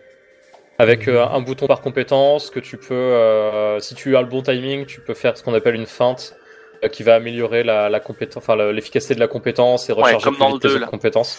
Comme dans le 2, et du coup on peut enchaîner, c'est-à-dire qu'il y a un mélange entre le 1 et le 2. C'est-à-dire sur le Ouais. 1, quand tu déclenchais les arts, il se rechargeait avec un, un cooldown, quoi, un timer. Ouais. Sur le 2, les arts se rechargeaient en auto-attaque. Et là, bah, dans le scénario Petite Amorce, il y a deux factions qui s'affrontent. Tu une faction où ces arts sont rechargés par le timer et l'autre faction par les auto-attaques. Et ça, sur tes personnages principaux, principaux pardon, tu peux le custom et éventuellement le fusionner. Il y a un art qui en lance deux. Ouais, en fait, tu, quand tu, en fait, chaque classe est associée à une des deux factions, donc à, un système de, récupération de la technique. Et euh, donc, tes trois, t'as tes trois techniques propres à la classe. Et donc, comme je disais tout à l'heure, quand on monte de niveau dans une classe, on obtient des, des arts qu'on peut utiliser dans les autres classes. Et en fait, on va, c'est, euh, ces, ces fameux arts fusionnés, en fait. On a, pareil, de l'autre côté, un, un slot de trois arts qui, pour le coup, utilise le cooldown opposé. Donc, si on a une classe qui a un cooldown avec le temps, les, les arts euh, que tu pourras customiser sont euh, seront forcément des arts euh, avec De l'auto-attaque. récupération auto-attaque. Et c'est ces deux arts-là que tu vas pouvoir fusionner. Donc tu vas cumuler, euh, tu vas taper deux fois en fait, et tu vas cumuler leurs effets. Tu peux tenter des trucs rigolos, genre euh, mettre, euh, utiliser une compétence avec un effet de zone et à côté la fusionner avec une compétence qui mobilise tes ennemis par exemple. Truc rigolo, euh, tu, Ah tu oui, peux ça- tenter des trucs. Ça, ça peut commencer à faire très très mal ce genre de choses-là. Ça peut être des petites combinaisons sympas. Ouais, Mais truc sympa. du Je- coup, je te y a quand même des juste- combinaisons que tu as tendance. Enfin, je veux dire, est-ce que est-ce que c'est un peu sur rail dans le sens où euh, les combinaisons sont un peu naturelles, c'est-à-dire effectivement tu vas avoir plus tendance à combiner euh, tel pouvoir avec tel pouvoir parce que c'est ce qui paraît logique? Ou est-ce que tu peux te lâcher un peu en faisant un peu n'importe quoi et en expérimentant et Tu peux voir faire ce qui marche? Tu peux faire nimp. Et tu peux faire nimp, si y tu compris veux. des trucs vraiment contre-productifs? Oui, oui, Contre-productif, c'est dur. C'est juste tu que les peux, combats hein, vont tu- durer plus longtemps, quoi. C'est tout. Tu, tu peux mettre des, des sorts qui, euh, qui augmentent ton docilité euh, sur les ennemis euh, sur un soigneur. hein. C'est tout à fait possible. Par contre, ton soigneur, il va pas tenir longtemps. Ah oui, je l'ai fait. Je me suis planté. J'avais Voilà. lu le truc de travers. J'avais lu euh, réduit au lieu de augmente. Je l'ai fait aussi, je l'ai fait aussi. Donc, euh, je, je l'ai constaté, je fais Ah merde, oups, on va changer ça tout de suite. C'est un- intéressant du coup, parce que ça compense un petit peu le problème qu'ont tous les, les RPG d'action et tout ça, de euh, les classes de, de bourrinage à 60 toutes. Là, tu peux faire des petites combinaisons pour faire un peu ta sauce, quoi. Bah, comme je disais tout à l'heure, moi je trouve qu'elles justement elles se ressemblent toutes. Euh, celle où il y a un peu plus de subtilité en fait, c'est les classes euh, soit de défense et surtout les classes de soigneurs en fait, que je trouve les plus intéressantes à jouer au final. C'est c'est soigneur ou, ou stratège, puis c'est euh, buff, debuff, euh, ce genre de conneries. quoi. Un, un RPG où c'est les classes de soigneurs qui sont les plus intéressantes à jouer, c'est quand même. euh, Alors en vrai, il y a, il y a deux raisons. Il y a deux raisons pour ça parce que c'est les classes où tu vas faire le plus de, tu dois plus les gérer ta position pour euh, notamment les soins de zone et euh, tout un système de zone euh, de zone de buff qui a été qui est surtout appliqué sur les, les classes de soins. Et l'autre c'est parce que l'IA des fois elle est un peu stupide et que quand elle Ah, est en train de jamais eu mourir, trop de elle, problème. elle, elle- elle oublie de se dire, eh, ce serait cool que j'ai à côté de mon soigneur qui peut me Bah, soigner. tu vois, j'ai jamais eu trop de problèmes. Euh, J'avais un truc. Oui, si, euh, nouveauté de cet épisode seuls les soigneurs peuvent euh, réanimer les, les coéquipiers tombés au sol. oui, ça tape plus dans la barre d'enchaînement, ce qui sera un peu un sujet que j'aborderai après. Ouais. Et. Attends, j'avais un truc à dire. Bah, ça me reviendra. Euh, merci. Julien Chiez. Oh, Alors en fait, non, oh. juste, juste pour parler un peu de mon expérience avec les soigneurs, euh, sur les combats un peu difficiles, notamment les monstres uniques, parce que c'est vraiment les combats les plus durs du jeu pour le coup, c'est la classe que je vais prendre parce que en fait je vais laisser l'ordi taper. Il gère très bien l'aggro, il gère très bien l'attaque, mais il gère moins bien la, la soin je trouve, donc du coup en fait je micromanage mes soins. Et en vrai ça fonctionne. C'est plutôt vrai. Et alors, du coup, ça me revient. Euh, un truc qui me surprend, et ça peut faire une transition sympathique, quand j'ai un personnage qui arrive à sa limite, enfin, il va pour crever, c'est généralement là, parce que je l'ai laissé en automatique, vu que tu peux, à un moment du jeu, le passer en manuel et avoir bah, la main sur la totalité du truc. Quand j'ai un personnage qui est en train de crever, il a tendance à déclencher tout seul sa fusion au Roboros. Ouais, qui est, là un peu là. Alors, c'est un élément de scénario important, hein, comme à peu près tous les éléments dans le jeu de quasiment. Euh, et mais euh, la grosse nouveauté des combats, c'est l'Ouroboros, euh, qui est un peu le Joker. Enfin, un des deux Jokers, mais pour le coup, quoi c'est C'est une le- espèce d'attaque euh, dernière chance En pas gros, les... pas on a deux, pers- deux personnages fusionnent pour former euh, une espèce de, de, méca... de méca organique. euh, C'est c'est un peu un titan de l'attaque des titans pour moi, euh, quand je vois, quand je vois l'idée. Euh, c'est euh, donc les Ouroboros, en fait, ils sont invincibles. Ils ont des attaques très très fortes, ils font beaucoup plus de dégâts euh, que, euh, que, les, que les, personnages normaux. L'inconvénient, c'est qu'il y, y, y a une jauge euh, de surchauffe qui se remplit au fur et à mesure qu'on utilise les attaques, qu'on prend des dégâts. Et donc, ce qui fait qu'en fait, cette forme a un temps limité. Et là où ça la rend intéressante, c'est que si on, arrive à la surchauffe, ben, faut que ça recharge. Donc, en fait, c'est vraiment un joker, mais qui peut, euh, qui peut sauver, euh, qui peut sauver les miches, notamment quand on se retrouve attaqué par 6 mecs en même temps. L'avantage d'être Ouais. invincible, c'est qu'on peut en tabasser 2-3 avant de revenir en forme normale et finir le reste. Sachant que pendant que tu es en Ouroboros, tu as accès à des arts particuliers qui eux aussi sont customisables, blablabla. Quoi. Ouais, et c'est très très fort les formes d'Ouroboros. Pour le coup, je trouve que c'est un, c'est un ajout qui est intéressant parce que c'est un joker, mais ça a aussi un inconvénient derrière, c'est que tu vas perdre deux personnes au combat, et parfois tu peux potentiellement perdre ton soigneur et ton défenseur en même temps. Ah mais j'ai fait ça justement, je me suis retrouvé il y a pas longtemps à crever en boucle parce que j'avais mes deux soigneurs qui fusionnaient, du coup tu te retrouves avec ton groupe qui a plus aucun soigneur, enfin il faut faire attention. Ah oui, parce qu'en forme d'Ouroboros, par contre, l'autre inconvénient aussi, c'est que si ton personnage avait plus de points de vie et que tu as essayé de le soigner alors qu'il était en Ouroboros, il gagne pas de points de vie. Là il est tanké, voilà. Mais par Voilà. contre il est pas soigné, on est d'accord. Donc c'est- c'est c'est un truc qui est intéressant, effectivement, l'ordinateur, quand il voit qu'il va mourir, il l'utilise. Ah, Et euh, du coup, le, le second, enfin, c'est pas vraiment une nouveauté parce que c'est un classique dans la série, mais ils l'ont complètement modifié, c'est l'enchaînement. euh, Ouais, Qui est pour le coup- trop- beaucoup trop fort. pour le coup je préfère celui du 2. Voilà. Celui du 2 t'es Celui du très deux, tactique. Très En- tactique, pas en fait- forcément si évident à placer que ça. Voilà, Il en fait, faut ce qui était vraiment intéressant- être dans les bons, bonnes circonstances. Ce qui était intéressant dans le 2, c'est que un enchaînement fallait Attendez, attendez, attendez, Antix va dire du bien du 2.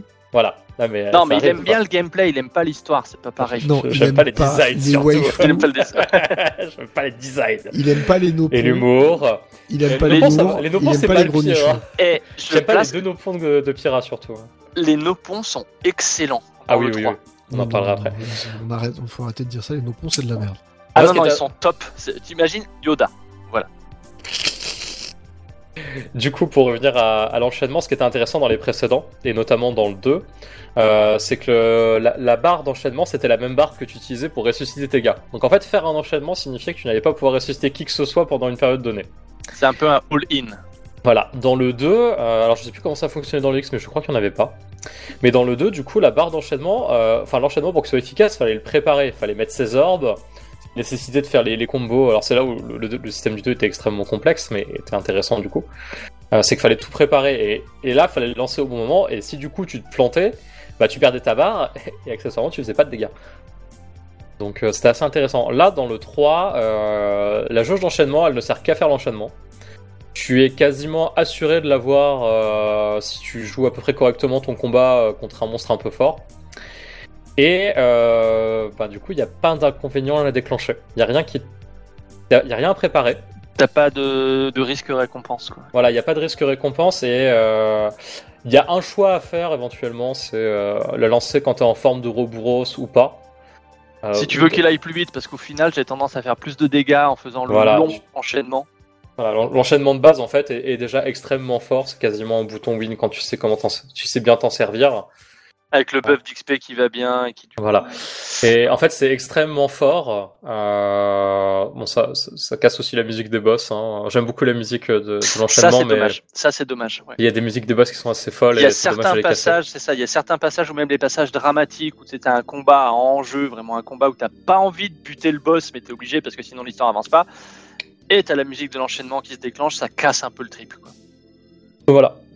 Et du coup, c'est c'est extrêmement fort quand tu sais ce que tu fais. Après, le- l'idée derrière l'enchaînement est intéressante, mais du coup, bah, ça casse le rythme parce que ça casse la musique. C'est aussi assez long parce que euh, tu dois tout choisir un par un.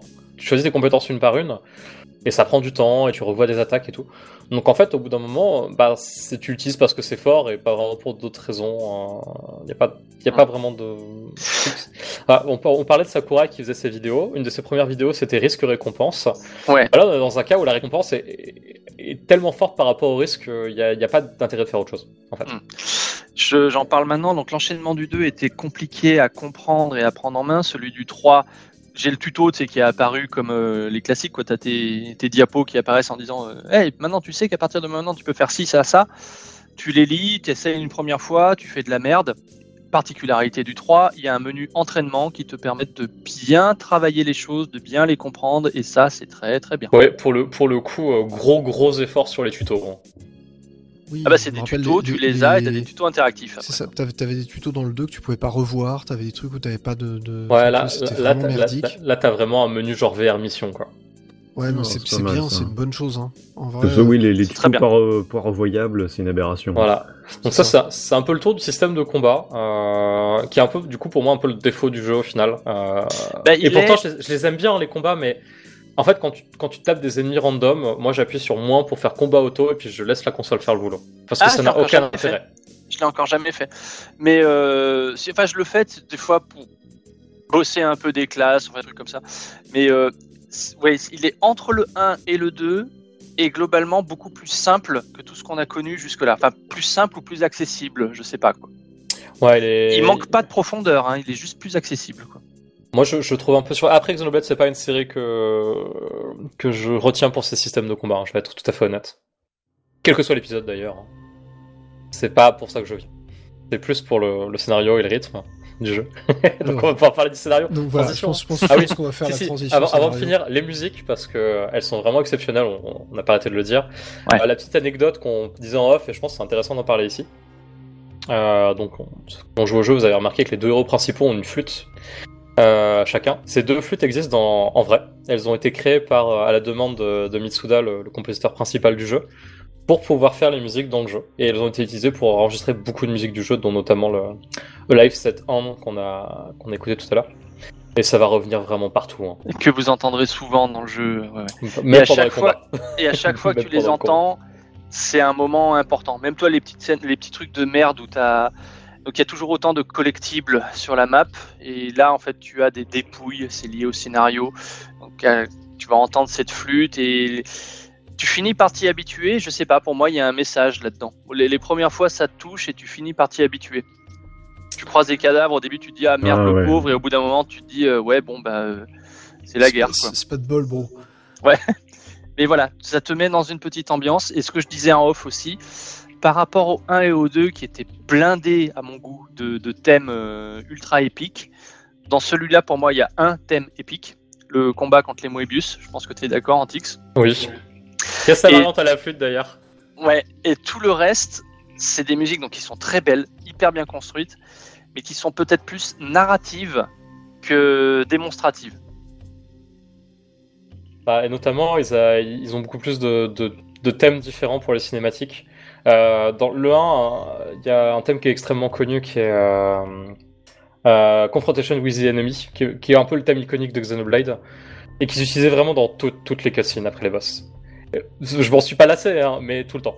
Et là, Mm. l'équivalent dans Xenoblade 3, de- je l'ai entendu deux fois dans le jeu pour l'instant. Ouais, je vois laquelle dont tu parles, mais ouais. Donc voilà, tu vois, c'est-. On... on en reparlera, mais ce que tu me disais, en fait, je t'ai balancé la playlist de la cinématique de fin du chapitre 5 et tu me disais juste en écoutant la musique, j'avais la cinématique.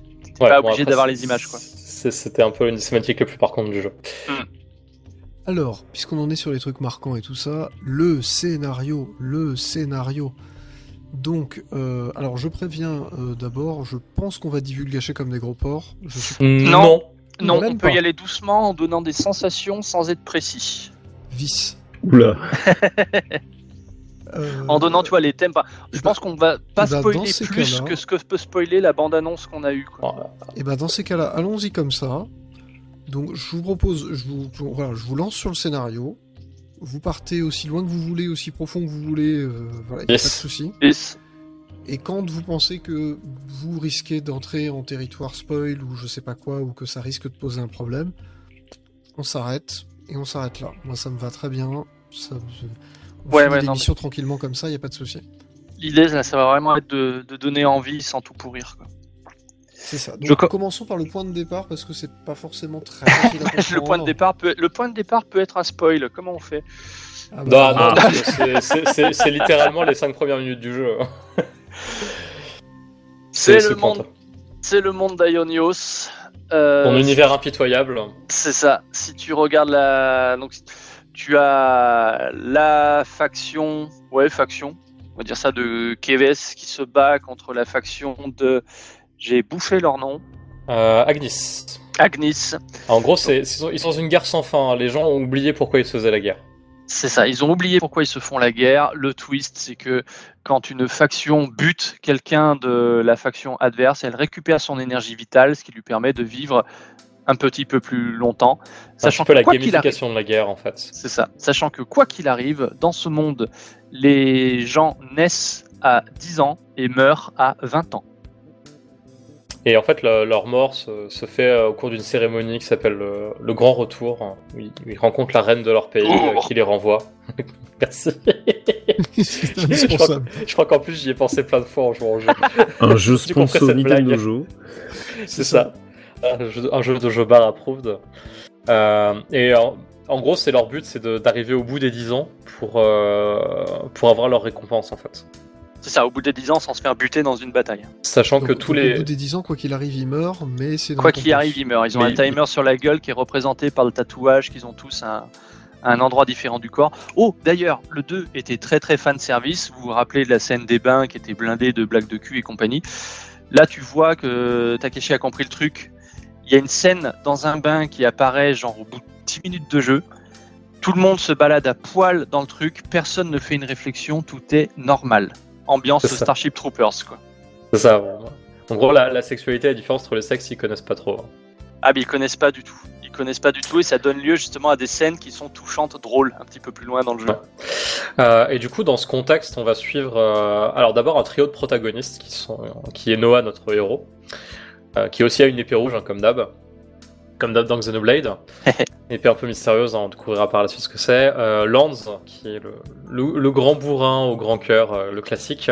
Et Yuni, qui est la soigneuse, qui a pas sa langue dans sa poche, qui est mon personnage préféré euh, Eh, c'est génial. de toute la le- série, je pense. C'est le comic relief, mais tu vois, tellement honnête que, bah, quand, comme, drôle et touchante, quoi. Il y a une situation, genre, t'as l'impression que c'est bloqué, c'est se- vrai, quoi. c'est ça. Elle se pointe, fait, non, mais vous êtes con, il y a qu'à faire ça. Tu fais, mais en fait, c'est évident et c'est drôle. En fait, ça- pour moi, sa meilleure réplique dans le jeu, euh, donc en parlant d'un gars qui, qui s'est fait attaquer, qui les a attaqués un petit peu avant et ils ont trouvé un, un truc lui appartenant. En gros, elle dit euh, Bah, on va le voir. S'il coopère pas, on le tabasse. Sinon, on discute avec lui. C'est pas un super plan, ça? Voilà, je vous ai résumé à peu près le personnage. hein. hein. C'est elle qui fait des répliques de films d'action des années 80 C'est l'idée. Pas C'est l'idée. c'est l'idée. Et on pourrait effectivement croire qu'elle est grandie en regardant euh, Die Hard et compagnie. hein. Parce que c'est un peu son- l'esprit du personnage. Et c'est le Ah. fameux tu vas regretter ça le restant de ta vie, c'est-à-dire deux secondes. Ça. Et ce trio-là a un poids sur la gueule rapport à des scènes euh, flashback. Et tu vois, je me demande si le DLC qui est promis, euh, le, le Torna de ce Xeno 3, s'il se passerait pas justement dans ce, dans ce passé qui est évoqué régulièrement à coup de flashback. Bah, on verra, on verra Chaque perso va avoir son flashback de façon qui va expliquer pourquoi il est dans... Pourquoi il s'est construit comme ça, quoi. flashbacks. Alors un flashback de moins de, de moins de 10 ans, on est d'accord. hein. C'est- Non, ça va, les De moins de les- 10 ans, du coup. En fait, le- les flashbacks sont quand même relativement rapides, euh, ont leur importance, ils sont placés au bon. Il y a vraiment que, euh, que 3-4 persos qui ont vraiment. Enfin, ils en ont tous un par peut-être lance, et encore, parce qu'il est lié aux autres, mais. euh, Mais oui, il y a- Ah, si, si, il est lié aux autres. Chaque personnage a plus ou moins son, son petit trauma du passé, c'est le classique du JRPG. Hein. Et justement, je place la phrase du test de Xeno, de Canard PC, putain, je dis Xeno PC, incroyable. Euh, ils ont tous leurs démons, sauf un que t'as l'impression qui est un petit peu en retrait par rapport aux autres, et quand tu comprends qu'en fait elle est en mode euh, non non mais tout va bien, alors qu'elle en a gros sur la patate, l'écriture, l'écriture de ce jeu est géniale. Quoi. Ouais, ça, ça globalement, c'est une de ses qualités. Et du coup, notre petit trio, euh, et surtout ce qui est important, c'est que Noah, c'est ce qu'on appelle un, un passeur. Donc, euh, en fait, il a, il a une flûte qui Attendez, lui c'est- permet. c'est- C'est dégoûtant Qu'est-ce que c'est que ces conneries? Non, non, tu Non, salis c'est pas, pas, ça. ce genre de passeur, il a déjà passé la, pas passé la frontière ni ce. J'ai pas eu le temps de la faire. euh. En, en gros, euh, Quelque son- part c'est une frontière. mais- c'est ça. Son job, c'est de guider les âmes, les âmes de, les âmes de ses compagnons morts euh, avec sa, avec sa musique. Donc quand ça arrive, en fait, le- chaque, chaque corps émet des particules rouges. Quand il joue de sa flûte, elles deviennent bleues, elles s'envolent vers le ciel. Alors, Grosse vibe de FF10 hein, sur le coup. Exactement, bah, je crois qu'il y a carrément une séquence, c'était FF10 pour moi. Ouais. Euh, et euh, lui, ce qui est intéressant, c'est que euh, il a un regard un peu détaché de tout ça et il se pose des questions sur cette histoire de guerre parce que, par exemple, il est du genre à faire aussi ça pour les, les mecs de la faction d'en face. Donc on sent que déjà on a un personnage qui, qui réfléchit un peu au sujet, et bon, ça va être forcément un peu l'élément déclencheur du scénario. Et ce qui est une nouveauté dans la série, hein, le mec un peu neutre qui se pose des questions. T'as pas l'archétype du, euh, du Bah, shonen comme dans le c'est- 2 ou du mec pétri de bonnes intentions comme dans le 1. Non, celui-là, il est paumé au milieu de sa guerre, il se dit mais bordel de merde, pourquoi je fais ça? Le mec en face, il vaut autant que moi. Quoi. En fait, c'est Shulk après, euh, après qu'il ait compris que sa motivation de vengeance n'avait plus lieu d'être, globalement. C'est ça. Euh, et du coup, notre petit trio, ben, l'élément déclencheur, en fait, c'est lors d'une mission spéciale, ils vont rencontrer un autre trio qui vient d'Agnus, qui est donc l'autre, euh, le trio de personnages principaux, composé de Mio, l'héroïne, euh, Taillon, qui est le, le, le gars un peu grumpy, Le philosophe. Ah, plus le tacticien, en fait, c'est le, pragmatique du groupe. Ouais. Globalement. Oui. Et, c'est, et Senna, qui est la, qui est, qui est la, la, la fille un peu en retrait. Mais, enfin, J'adore Au début, ce personnage, tu te dis ouais, bon, euh, rien à foutre. Et quand tu, C'est le comic du groupe. quand et quand tu comprends son histoire, c'est le clown triste et c'est génial. quoi. Ouais, et en fait, ils vont se rencontrer euh, lors d'une bataille entre les deux armées, euh, qui a pour but d'intercepter un vaisseau qui s'est échappé. Alors, on ne sait pas encore d'où à ce moment-là, euh, et surtout qu'un vaisseau qui ressemble à aucun vaisseau d'une des deux factions. Et C'est ça, parce que les deux factions sont typées. hein. Les, les noirs, les blancs, les, mécanos, les mécanos, les magiciens. Mais Ça, ressemble beaucoup à Xenoblade Chronicles pour le coup, t'avais les, les machines contre les yeux. Et bah, c'est voilà, le mélange du 1 et du 2. Ouais. Et, et en fait, ils vont rencontrer un mec qui s'appelle Garnica Vandame. Alors, si vous- bah, à ce moment-là, vous posez la question. si vous posez la question, est-ce que euh, un- ce jeu est un pamphlet contre la guerre? Je pense que vous avez la réponse maintenant. C'est mec qui s'appelle Guernica. Euh, qui en fait va leur euh, donner le pouvoir euh, de l'Ouroboros, donc qui est la possibilité de fusionner euh, deux, deux corps pour devenir un. Et forcément, ça va fusionner des paires issues de chacun des deux camps. Chaque fois, ce sera une paire, un Keves, un Dagnus, et un garçon, une fille à chaque fois. Et notamment pour affronter leur, euh, leur premier grand méchant qui. Alors, bon, on sait pas encore comment ça s'appelle à ce moment-là. Euh, Je sais plus s'ils le disent. En tout cas, il y a Euh, ils un- le disent pas longtemps après, mais. En tout cas, il y a un énorme monstre qui débarque à ce moment-là, qui, qui va tuer euh, des personnages proches des deux groupes. euh, et qui vont devoir affronter en se transformant en Mobius. Et en fait, ce, ce monstre-là fera partie de la faction ennemie qui s'appelle les Mobius. Euh, et qui va devenir un petit peu la, la faction méchante pour le reste de l'aventure. Et à partir de ce moment-là, ils vont devoir aller à la cité qui se trouve dans la dans l'épée, qui est l'épée de, de Mekonis dans Xenoblade 1 pour le coup. Ouais. Enfin, le, si vous avez joué à Xenoblade 1, vous voyez le design tout de suite. Et c'est ça va être ça là un peu l'histoire, c'est globalement on va suivre comment ils vont arriver jusque là-bas, et puis les conséquences de tout ce qui va se passer après, hein, évidemment. Parce que c'est- Ah. Du coup, on reprend un petit peu le finalement presque le- l'archétype du voyage initiatique. C'est-à-dire on suit Ah, c'est- le- c'est les héros totalement qui ça. vont jusqu'au jusqu'au Oui. jusqu'au cœur du mal pour y déposer l'anneau unique. Enfin là, c'est pas tout à fait l'anneau. Alors, unique, Oui, le- sauf que là, c'est la, c'est les premiers 25% du jeu. c'est la première étape du jeu en gros. Enfin, Peut-être pas 25%, je pense Hmm. que c'est une bonne moitié. Si t'enlèves les quêtes annexes, c'est vrai, c'est une bonne moitié. Bonne moitié. Euh, ouais, donc ça, globalement, c'est ça le scénario, euh, qui va être émaillé de plein de petits récits annexes. Donc, on parlait des quêtes de héros euh, tout à Les l'heure. colonies. Les colonies, les fameuses colonies, en fait, au fur et à mesure, on va libérer les colonies. Il y en a certaines, c'est dans le scénario, d'autres, c'est des quêtes annexes.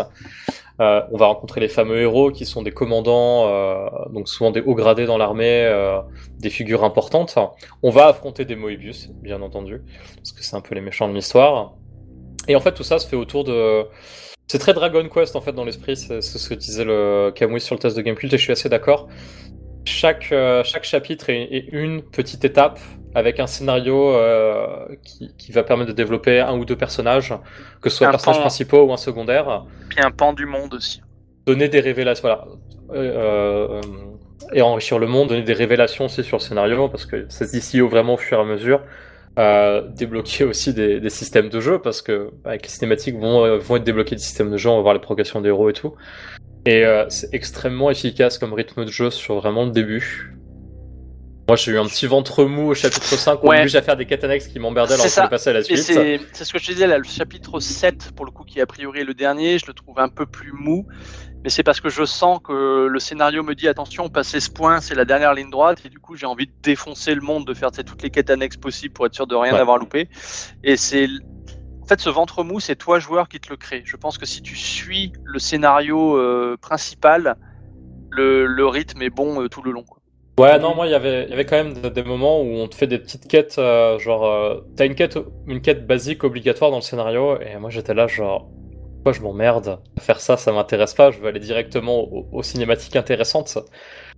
Euh, parce que c'est intéressant ce que jeu raconte. hein. Pour le coup, Mm. euh, je, je pense qu'en termes de personnages, d'écriture et de mise en scène, c'est le meilleur épisode de la série.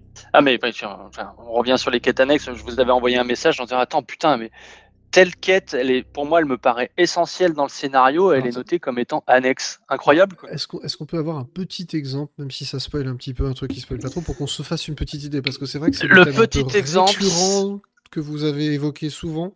Chaque bien héros, chaque héros a un arc narratif qui lui est propre. Alors, les héros, euh, on parle des héros, les, les personnages Les secondaires de- ou les héros de Non, le protagonistes? groupe, le groupe de 6. Voilà. Le groupe de 6. Et tu as donc autant pour certains c'est obligatoire, autant je, crois là où j'en suis, je pense que pour 4 non 5, pour 5 sur les 6 héros, c'est complètement optionnel. Donc tu peux en fait arriver à la fin de l'histoire avec des éléments mystérieux qui n'auraient pas eu de réponse. En gros, tout à l'heure, on parlait que les personnages avaient des traumas et on, voyait des flashbacks de, leur passé. Et en fait, certaines de ces, de ces flashbacks qu'on a vus vont, vont pouvoir être résolus dans ces histoires annexes. Euh, bah, notamment, c'est le cas de Yuni, qui a, qui a probablement un des plus marquants, je pense, du jeu.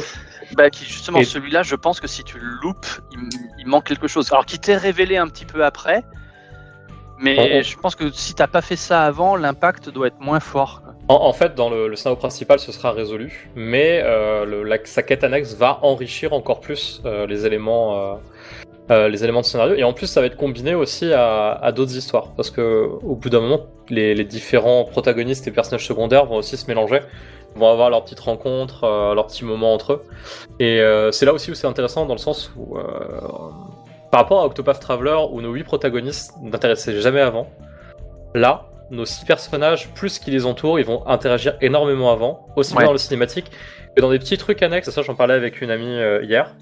Euh, donc, comme dans Torna, il y a des feux de camp. On se pose, c'est un menu, et puis on voit les personnages un peu euh, ensemble autour du feu. Et en fait, il y a énormément de petites scènes qui ont été animées, où tu vois les voix interagir entre eux. Euh, tu vois les filles qui commencent à, qui, se coiffent les cheveux, t'as deux personnages qui dorment l'un sur l'épaule de l'autre. Et t'as plein de petits trucs comme ça qui font qu'en fait c'est extrêmement riche en termes de narration sur les personnages, en plus des quêtes annexes. Et des cinématiques et l'histoire principale et compagnie. Et tu vois pas, ouais, les colonies vont finir par interagir entre elles. Ça, ça rejoint le sociogramme. Mais c'est pas genre des villages isolés à droite à gauche. Non, ils vont avoir des relations euh, conflictuelles ou pas. Il va y avoir de l'entraide ou pas. Parce que tu as toujours ce thème du. euh, le, le fil rouge, c'est la guerre, c'est de la merde. Mais tu as quand même des gens qui se disent euh, j'aime bien la guerre. Est-ce que ça a répondu à ta question mortale hein Parce qu'on a dérivé, mais. Non, non, non, mais ça, me- ça me paraît assez clair. hein. Effectivement, c'est la quête annexe te permet en fait d'aller euh, finalement euh, résoudre l'histoire d'un personnage en particulier en fait. C'est ça, développer des choses ou résoudre des, des points qui ne le seraient pas forcément par l'histoire principale. D'accord. Donc ça ressemblerait presque au petit dialogue annexe que tu as dans un Fire Emblem qui te permettent d'approfondir un personnage, sauf que là, de ce que j'en comprends, étant donné que les personnages sont plutôt intéressants et plutôt bien écrits, tu... Et tous. et tous, tu raterais quand même pas mal de trucs si tu les fais pas. Ce qui est un peu curieux. En fait, tu, tu, as, tu, je Tu pense peux ne tu pas vas- les faire, mais du coup, tu manqueras des bouts, quoi. Tu comprendras les enjeux du scénario principal, je pense, quand tu finiras le jeu. Tu comprendras qui, euh, qui sont les Mobius, qu'est-ce que l'Ouroboros. Bon, moi, j'en sais rien parce que je l'ai pas encore fini, mais en gros, les, les enjeux du monde et, des- et de la quête principale des personnages, tu l'auras compris. Mais si tu veux vraiment prendre le temps d'enrichir et de découvrir tout ce que t'as à offrir le jeu, il Mm. y a ces éléments-là et ils sont bien faits, en fait. C'est. euh, Et ça, c'était, je trouve qu'il n'y avait pas ça dans les précédents, en fait. Non, je suis d'accord. Mais le feeling mortal, c'est euh, Seigneur des Anneaux version ciné ou version longue. Oui, d'accord. Ouais, c'est un peu ça. Bon, c'est- Quand t'as la version normale, tu as effectivement le scénario au complet. Quand t'as la version longue, t'as les personnages. L'exemple que j'ai, c'est euh, euh, Aragorn qui dit pour Frodon, dans la version ciné ou dans la version longue, tu comprends pas les motivations de la même manière. quoi. Ouais, non, mais je vois, je vois tout à fait le truc. C'est. Alors, ça ne rejoint pas les 15 secondes de plus de Blade Runner qui fait que ça change tout le film. non, non, Non, c'est pas, il y a rien qui va twister. Il y a, y pas de euh, twist dans les quêtes voilà, annexes. euh, on est, on est d'accord, il n'y a pas de twist dans la quête annexe, donc c'est vraiment l'enrichissement des personnages et finalement, ça t'apporte une espèce de regard nouveau ou de, de prisme un peu différent sur la quête principale qui fait que tu vas peut-être voir des choses un peu autrement. Et puis On en fait, t'im- c'est aussi, Et aussi- t'impliquer plus, t'impliquer plus dans le, dans le monde. c'est aussi la, la réflexion autour des, des conséquences des actes des personnages, parce que euh, on parlait justement de rencontrer les colonies. Euh, toutes les colonies du jeu sont assujetties euh, à leur- euh, au château de leur faction, donc en gros, ils sont vraiment extrêmement dépendants euh, de leur état-major. Euh, c'est eux qui leur fournissent la bouffe, les ressources et compagnie.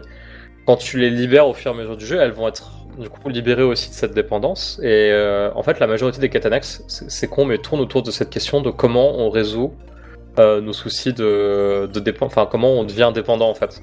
Euh, notamment, il y a toute une quête qui, qui m'a fait triper. Alors, j'ai détesté la partie gameplay, mais la, la partie, ce qui est raconté, c'est super intéressant. En gros, c'est une colonie qui essaie juste de faire pousser des trucs. Oui, je vois la C'est le scénario d'une quête annexe. Hmm. Bon, faut aller faire euh, ramasser des pommes de terre dans la forêt et c'est insupportable parce qu'ils te le font faire plusieurs fois. C'est du FedEx déguisé, Mais euh, il y a, il y a quelque mais qui est intégré quoi. Il y a, il y a- intégré. Et y a un tu vois, propos je- derrière en fait. je reviens sur le FedEx, là je parlais tout à l'heure du figuier. Tu vois, dans, dans ces quêtes, euh, bah, au final c'est une quête FedEx à la con, quoi. Tu dois aller récupérer des fruits dans une forêt. Seulement tu as la petite scène où, euh, bon, bah, le figuier est pas mûr. Euh, bah, il sera mûr dans, dans six mois. Puis t'as un des personnages du groupe qui sera pas là quand le figuier sera mûr parce qu'il arrive au bout de son timer. Quoi. Ah merde. Ah. Ah oui, d'accord, ok. Tu vois, c'est ce genre de, c'est ce genre de truc. Quoi. Ah oui. Et euh, Oui, donc on- c'est- je- même, même la annexe peut te faire un petit quelque chose simplement parce Ouais, que le fait, déroulement du temps pose un problème dans ce monde, quoi. Bah, elle, voilà, elle te remet dans la gueule. Tu, tu vois, dans ce monde il y a un problème. C'est c'est un enjeu euh, majeur. Non, c'est- on, on va le dire parce qu'on le sait assez vite, c'est Mio qui a une espérance de vie beaucoup plus basse que les autres à ce stade de l'aventure. Bah, ouais, on, le sait, on le sait en fait quand tu la récupères, elle écrit son journal et elle te dit bah j'ai plus qu'un mois quoi. C'est un enjeu majeur du scénario dont la résolution donne lieu à un des moments les plus extraordinaires de l'histoire du JRPG à mes C'est yeux. génial. La cinématique fait 20 minutes mais elle est Voilà, fabuleuse. quoi. Oh, elle fait même plus parce que c'est c'est réparti sur, euh, sur plusieurs cutscenes. Euh, moi, on, en- on en parle, on a parlé avec Mecton Off. Moi, je pense que c'était un des meilleurs moments du jeu. Du coup, il y a ce ce que je veux dire par là, c'est que comme c'est un, un des enjeux principaux du début du jeu, il y a, il y a toujours dans le jeu cette forme de mélancolie et de, de rapport à la mort qui est assez logique vu qu'on parle quand même d'un jeu dont le postulat de base est quand même de dire que la guerre c'est mal. Euh, mais euh, ça reste en filigrane pendant tout le jeu, cette, euh, cette espèce de course contre la montre qui est présente. Euh, et qui est pour le coup je trouve extrêmement euh, dont, la, dont la conclusion est vraiment extraordinaire. Ouais, en tout cas ouais, de ouais. mon point de vue. Euh, mais du coup ça, ça partit vraiment à une espèce d'ambiance très mélancolique. Le 2 euh, le plus gros un des plus gros reproches que je lui fais c'est vraiment l'ambiance parce que j'ai jamais supporté l'humour le design et compagnie et je trouvais que c'était lourd. Et que du coup les moments dramatiques fonctionnaient pas du tout pour moi. Là le, le 3 les moments dramatiques fonctionnent systématiquement quasiment et euh, quand il y a de l'humour, bah, c'est bienvenu. Et ça, ça permet d'adoucir un peu le ton, mais il, il garde ses moments de bravoure et de, Ouais. et de, et C'est- de- Est-ce est-ce et que c'est pas justement parce que le- les moments dramatiques, parce que parce que l'ambiance est plus pesante et que les moments dramatiques sont mieux En fait, il assume ces moments dramatiques en permanence. En fait, il, il- assume ces moments dramatiques juste, vraiment jusqu'au bout du bout du bout. Ouais, X- Xeno Quitte- 2 avait tendance à dire oh là là, c'est dramatique, ah non lol je plaisante. Voilà. vite en mettant un opon à la con. Ouais, ouais. Ouais, c'est comme un Marvel, tu vois, où il y a un moment dramatique, mais on fait une blague. Bah Ouais. là, Xeno Xeno 3, c'est il y a un moment dramatique, on va l'assumer jusqu'au bout. Ça va peut-être durer 20 minutes, mais tu vas en prendre plein les yeux pendant la cutscene, tu vas être accroché à ton slip. Ah, mais je te dis, elle m'a déchiré le bide, hein, le, cette Et- cinématique. et- on, par- on- on parle de celle-là, mais dès la fin Mais- du chapitre 2, t'as une, t'as la, la, la premier affrontement contre un Mobius, le vrai- premier gros affrontement.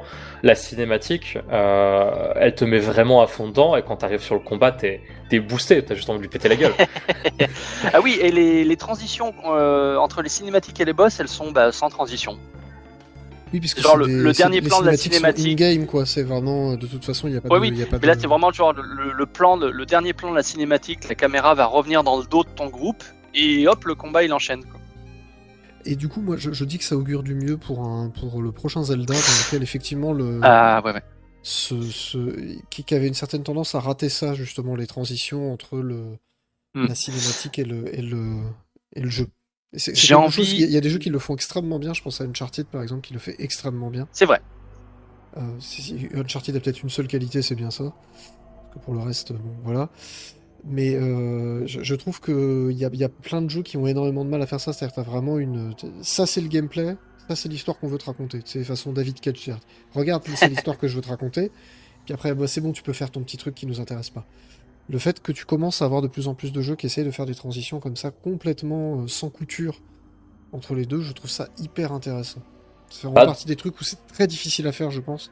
Il faut vraiment avoir une, une- l'intégration complète du scénario et du gameplay justement pour faire ça. Ouais, surtout dans le cas de Xenoblade, euh, je trouve que c'est déjà le cas dans le X, et euh, le 3 le fait vraiment euh, encore plus à fond, comme on disait tout à l'heure avec Mecton, c'est que les éléments de scénario viennent enrichir le gameplay, et les éléments de gameplay viennent enrichir le scénario. C'est vraiment un, un dialogue entre les deux. Alors, Monolight, contrairement à Nintendo, ils font d'abord leur scénario et après ils font leur jeu. Mais ils essaient vraiment d'intégrer leurs features au jeu, et ça va même assez loin.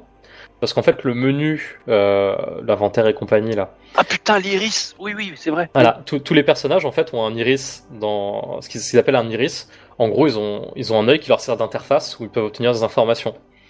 Et ben en fait, ton menu c'est ton iris, c'est l'iris de tes personnages. Mais d'ailleurs, ça Ah. se voit parce que dans le fond, tu as le le pattern de l'iris euh, légèrement visible. Euh, ce qui fait qu'en fait, ils ont vraiment été jusqu'au bout, bout d'intégrer euh, tout leur système quasiment quoi. Ok. Donc c'est le, le, le- Ok, les, les mecs sont vraiment allés jusqu'au bout du truc. Quoi. Ah, ils sont jusqu'au boutistes, mais c'est c'est pas nouveau euh, de la part de Monolith, mais là je trouve que c'est là où ça se voit le plus, on va dire cet épisode. Et justement, tout, tout le début du jeu est ultra fluide avec ça. Tu vois, le, le système de classe, il t'est introduit par une cinématique. Quoi. Les mecs se rendent compte qu'il y a un truc nouveau dans leur interface, ils comprennent pas trop. euh, ah bon, je peux changer de job, d'accord. Ouais, Ah oui, ok, ça, va- ça va très très très loin du coup. Ça va, C'est ça vraiment- va très très. Et c'est- pas bête du tout, parce que le- le- la plupart des RPG, enfin tous les RPG, ont des- c'est des systèmes très artificiels et tout ça, et là ils ont réussi à l'intégrer un peu dans la, la diégèse du jeu, quoi. C'est ça, j'allais dire que Oui. le- les, les- les menus sont pratiquement intradiégétiques, ce qui est quand même un truc assez fou quand il réfléchit. De te dire que le menu qui est l'interface entre le joueur et les systèmes de jeu dans un RPG fait partie lui-même du jeu. C'est pas. Et au bout d'un moment, ça devient naturel. hein. Quand t'as des cinématiques où ils se disent euh, Tiens, j'ai repéré un truc à tel endroit, euh, les mecs se touchent la tempe et hop, il y a la map. Quoi. C'est... Ouais, non, mais c'est. Voilà, ça, me- ça me Ils- s'envoient- la map par, euh, par leur iris, tu vois, en wifi directement. Sur le Du, coup, niveau immersion, ça doit être pas mal à ce niveau-là. Ouais, pour le coup. Mm. euh, alors, je sais pas si vraiment niveau immersion on est à fond, mais en tout cas, en termes de, de logique de jeu, euh, on, est sur, D'implication dans le jeu. Quoi. On, est, on est sur quelque chose d'assez euh, d'assez poussé hein, pour le coup. hein. Et euh, je veux juste finir un petit mot sur les cinématiques. Enfin, je disais qu'il y en avait certaines qui duraient 20 minutes. Euh, pour moi, c'est par rapport aux autres épisodes, c'est aussi un jeu qui a absolument aucune honte de caler des cinématiques de 20-30 minutes. Parce qu'il sait qu'en fait elles sont bien. Kojima grise. ouais, non, mais c'est ça, mais. Non, mais je- voilà, des cinématiques de 20 minutes entrecoupées par des séquences de gameplay de 4 heures, ça me choque pas, quoi. Oui, non, mais surtout qu'en fait, c'est des cinématiques où à la fin de la cinématique, t'as ton combat de boss et ton combat de boss, tu veux le gagner. Oui, d'accord, mais ça met de l'enjeu, c'est pas. Donc Ouais. là, du Ou au coup, contraire, Kojima, des fois, t'as- euh, Kojima euh, note grise. Au contraire, des fois, t'as les petits. Parce qu'on dit ce que tu disais tout à l'heure, quoi, les, les petits. Les petits soulagements, les petits reliefs, quoi. Je pense à la scène de l'hôpital. euh, la- Est-ce que, voilà, c'est au début, elle, Non, est, non, la raconte pas, la raconte pas. elle est, elle est touchante. Je me dis, ah oui, putain, j'y avais pas pensé à cet aspect-là, mais c'est. C'est hyper touchant, c'est la première fois qu'il voit ça et tout, et juste après il y a une réplique et t'es obligé d'éclater de rire quoi. Ok, ne, ne spoilez pas ça, ça a l'air d'être un grand moment. Je... Oui, oui, le, le- le- le- ce moment-là est, est assez Mais le- incroyable le, parce que le c'est chapitre évident en fait. 5, le chapitre 5 c'est une perfection parce que c'est dans celui-là qu'il y a cette scène. quoi. Ouais, le, le chapitre 5 est, est- est pour moi le climax du jeu actuellement. hein. Je pense pas qu'il ira au-delà d'ailleurs en termes de- Bah, c'est- d'intensité. c'est hein. c'est peut-être euh, c'est peut-être l'avant-dernière ligne droite en même temps. Donc, euh, Bah, moi je disais que après la fin du chapitre 5 et le début du 6, j'aurais aimé qu'on arrive directement au donjon final ou, ou qu'il reste pas grand chose, tu vois, que le Il y a ouais, il y a plein de choses qui sont pas. Là, là, on m'a dit Il y a un plein de choses où il n'y a pas de réponse, mais c'est vrai que enfin, il... il moi, on m'a dit il y a un Il- il est détour à fort, faire il et est j'ai pas envie super d'aller fort. faire ce détour. hein. ouais, il est super fort ce, ce chapitre. quoi. Bon, bah, je- je- je- j'ai l'impression qu'on a fait un peu le tour du jeu. Vous me dites si j'ai des bêtises. Petit mais- regret, peut-être plus facile qu'avant, et notamment Ah pas du dur, fait hein. que sur les, sur les camps, en fait, tu as comme dans. Euh, alors, le 2, c'est sûr, le 1, j'ai un doute, le Torna, c'est sûr, parce que c'est celui-là qui a introduit les camps. Dans les camps, tu as la possibilité d'utiliser de l'XP bonus pour augmenter ton niveau, ce qui peut te Ah faciliter oui, des Tu combats l'avais plus déjà tard. dans, tu l'avais déjà dans Torna, je crois. Ça. Dans, Dans le le 2 Torna, aussi. tu l'avais, dans le 2, tu l'avais. C'était Le Torna, il me. Ouais, c'est ça. Dans le Torna, il me semble que tu pouvais jouer à ce qu'ils appelaient le mode expert, qui pouvait en fait te permettre de descendre en niveau. Pour. Bah, euh, pour moi, c'était dans le 2 et dans le Torna, tu l'avais, mais c'était surtout un mécanisme pour éviter le grind, quoi, parce que t'avais. Non, mais même, oui, euh, je- ça, ça évite le grind, il n'y a pas de souci. Par contre, le fait de pouvoir descendre un point du jeu où ça m'aurait été pratique, les points de classe, en fait, tu, en gagnes plus si tu bats des ennemis de ton niveau. Alors que si tu te frites avec des trucs euh, 10 niveaux en dessous, tu gagnes très peu d'XP. Et euh, tout le début du jeu, en fait, tu as l'impression qu'on te donne une classe, quand la nouvelle va arriver, tu auras déjà pu maxer celle d'avant, du coup tu changes sans, sans te poser de questions quoi, pour tester la nouveauté.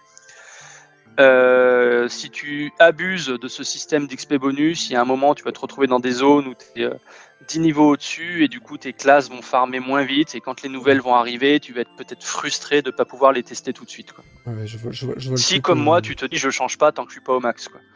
Après, euh, c'est peut-être aussi une question de style de jeu, euh, malgré tout. Je sais que dans, le- dans le 2, j'avais tendance à avoir euh, que- quelques niveaux de plus que la zone, mais plus pour des questions de. De rapidité de combat. C'est ça, de patience aussi, c'est-à-dire de te dire, bon, les combats, je sais à peu près. euh, Mm. Quand, quand t'as fait les deux, trois. Quand tu vois à peu près l'archétype d'ennemi que t'as sur la zone, tu vois à peu près les combats que tu vas mener. Donc, Ouais. Pour moi, à partir de ce moment-là, ça pue. Enfin, le, le... t'es plus dans un côté répétitif que stratégique, donc à ce moment-là, j'aime bien avoir un peu d'avance de sorte à ce que les combats aillent un peu plus vite parce que Ouais. je les ai compris et que finalement le bis repetita n'est pas n'est pas quelque chose de. Alors là, pour le coup, voilà, tout le début du jeu, t'es kiff kiff, et à un moment, tu vas arriver dans des zones où t'es en niveau supérieur. J'ai jamais fait l'essai de passer en mode difficile. Là, pour le coup, je suis en normal depuis le début, et j'ai pas testé le mode le mode facile. Bah, glo- globalement, euh, c'est- de toute façon, c'est un problème qui est un peu récurrent dans Xenoblade, c'est dès que tu fais un peu les quêtes annexes, tu vas être plus fort que le scénario. Et euh, moi, pour le coup, sur le 3, je trouve que c'est encore plus vrai parce que, à part les, si les monstres sont pas du même niveau que toi, tu leur roules dessus. Ouais. Même, Après, même si c'est ceci il y a des respecter- boss, il y a des boss qui m'ont mis un peu la pression, euh, même Ah, il y a si des j'avais des boss niveaux de plus. Il y a des boss où il faut avoir une stratégie particulière. Après, c'est peut-être pour respecter ton temps de jeu.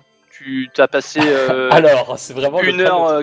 Une heure sur des quêtes annexes, bon bah t'iras un petit peu plus vite sur le scénario principal jusqu'à ce que ça s'équilibre. Je, sais pas. Pour, pour le coup, c'est le plus gros défaut du jeu pour moi, c'est justement le respect du temps de jeu. Il est pas trop là deux fois. hein, parce que là, j'en suis à 70 heures et j'ai l'impression que j'en ferai jamais la fin.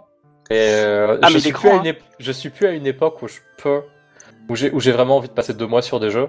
Il est grand, là je suis à 98 heures et je dis pour l'instant je me lasse pas. Tu sais, j'ai toujours ce, ce, ce tic d'un moment poser un RPG et d'y revenir des mois après pour le terminer. Celui-là pour l'instant j'ai pas envie de le finir. Le, Alors, monde, moi, je- le monde me fascine. Les thèmes que le scénario euh, Ah oui. oui. dégage sont super bien racontés. euh, Ça... Moi, c'est clair- clairement les, les scénarios et les quêtes annexes qui me, qui me tiennent en haleine. hein. Le gameplay, euh, ça fait depuis longtemps que j'en ai fait le tour. Ce qui est très fort, Ah, parce bah que le- globalement, il y a toujours des moments de mou dans ce genre de jeu. Euh, T'as toujours des passages à vide un petit peu. Là, si vous dites qu'au bout de 90 heures, euh, c'est toujours, euh, c'est toujours chaud, c'est intéressant. Alors, je suis clairement les quêtes moi, annexes sont début, bien. moi. hein. Mais les- mentir. Après, les quêtes annexes sur la fin, tu les trouves peut-être plus expédiées, moins, moins rapides parce qu'elles vont te raconter, enfin, t'évoquer des choses qui t'ont déjà, qui t'ont déjà ému par euh, Ouais. des quêtes que tu as fait avant. Ouais, du coup, ça fait un peu redite. Ça fait un peu redite, mais ça paraît naturel. Il y a quelqu'un qui en chie euh, dans une colonie qui a des problèmes. Oui, il y a quelqu'un d'autre dans une autre colonie qui aura les mêmes, euh, les mêmes états d'âme. En, même temps, on te dit la guerre, la guerre depuis le début, mais c'est toujours pas arrêté, j'imagine. Donc Mais il y a forcément. Mais il n'y a pas que ça. Il n'y a pas que ça. hmm. Bien, eh bien, je pense que nous allons conclure là-dessus. Cette émission a duré beaucoup trop longtemps et parce qu'à un moment, vite, je, je coupe le sifflet de tout le monde. Puis on n'a rien spoilé. On n'a rien spoilé. Et on n'a rien spoilé, presque rien spoilé. Presque rien. Non, rien qui dépasse Ah, la mais bande si, annonce. vous, avez, vous avez parlé que le jeu avait un scénario, déjà, c'est du spoil. Oh mon dieu. Eh, tu sais quoi, il y a un Ah, système de combat. Waouh. incroyable, Ah, mais je pensais qu'il était en DLC, moi, le système de combat. non, ça, c'est pas, un jeu- c'est pas un jeu David Cage. Alors, c'est pas gentil, Oui. mais c'est. Rappelle-moi pas ce qu'on a fait au début de l'émission. On n'a pas été gentil du tout. Voilà. Ah non, c'est pas nous, c'est les gens qui participent au concours. Moi, je reste dans la ligne éditoriale du site internet. Attends, excusez-moi, la ligne éditoriale, oula mon dieu. On a, on a Euh. trois trucs sur lesquels on doit chier, c'est David Cage, Sonic et Dark Souls. On a oublié Chiez. Et Kojima. ça fait 5. J'ai hâte d'être à la prochaine émission où on jouera à nouveau à ni oui ni non, ni blanc, ni Dark Souls. on gagne jamais à ça. hein. C'est très compliqué, le ni oui ni non ni Dark Souls. Bref, Economy et les NFT nous disent Ah oui. En fait, il va quand même falloir un moment qu'on, qu'on- dans la ligne éditoriale, on définit sur quoi on ne chie pas. Ça ira plus vite. Voilà, parce que là, c'est. On, on a dit. Julien Chiez ou pas? Oui, oui. Oui, ouais. Ok, c'est bon. La Chiez percée, on a dit. oh non, je suis baissé. Donc, je, je cite Kojima est-il sorti de prison depuis qu'il a buté AB Je- Et non. Bref, euh, donc on se retrouve dans deux semaines. Le programme de dans deux semaines, c'est certain que ce sera du Splatoon. Oh oui. Aucun doute là-dessus. Euh, on, a, on, va, on risque d'avoir un mois d'octobre extrêmement chargé, parce que le mois mais d'octobre, c'est de il y a folie. Bayonetta 3 qui sort, il y a le nouveau Mario et les lapins crétins qui sort, il y a... Il y a Nier. Il y a Ah oui, il y a Mario et le lapin crétin. Mais oui, Ouais. Putain. Non mais le mois d'octobre, j'espère que vous avez préparé vos bourses parce que ça va chier des bulles. c'est pas sorti comme je voulais comme phrase. C'est pas très grave. En tout cas, quoi qu'il arrive, on se fait de très très très gros bisous. Euh, on se retrouve. Alors pour les gens qui nous écoutent en podcast, ce sera la semaine prochaine. Sinon, bah, pour les gens qui nous écoutent en direct, ce sera dans deux semaines. Voilà, bisous, ciao tout le monde et bonne nuit. Bisous, bisous, bisous, bisous.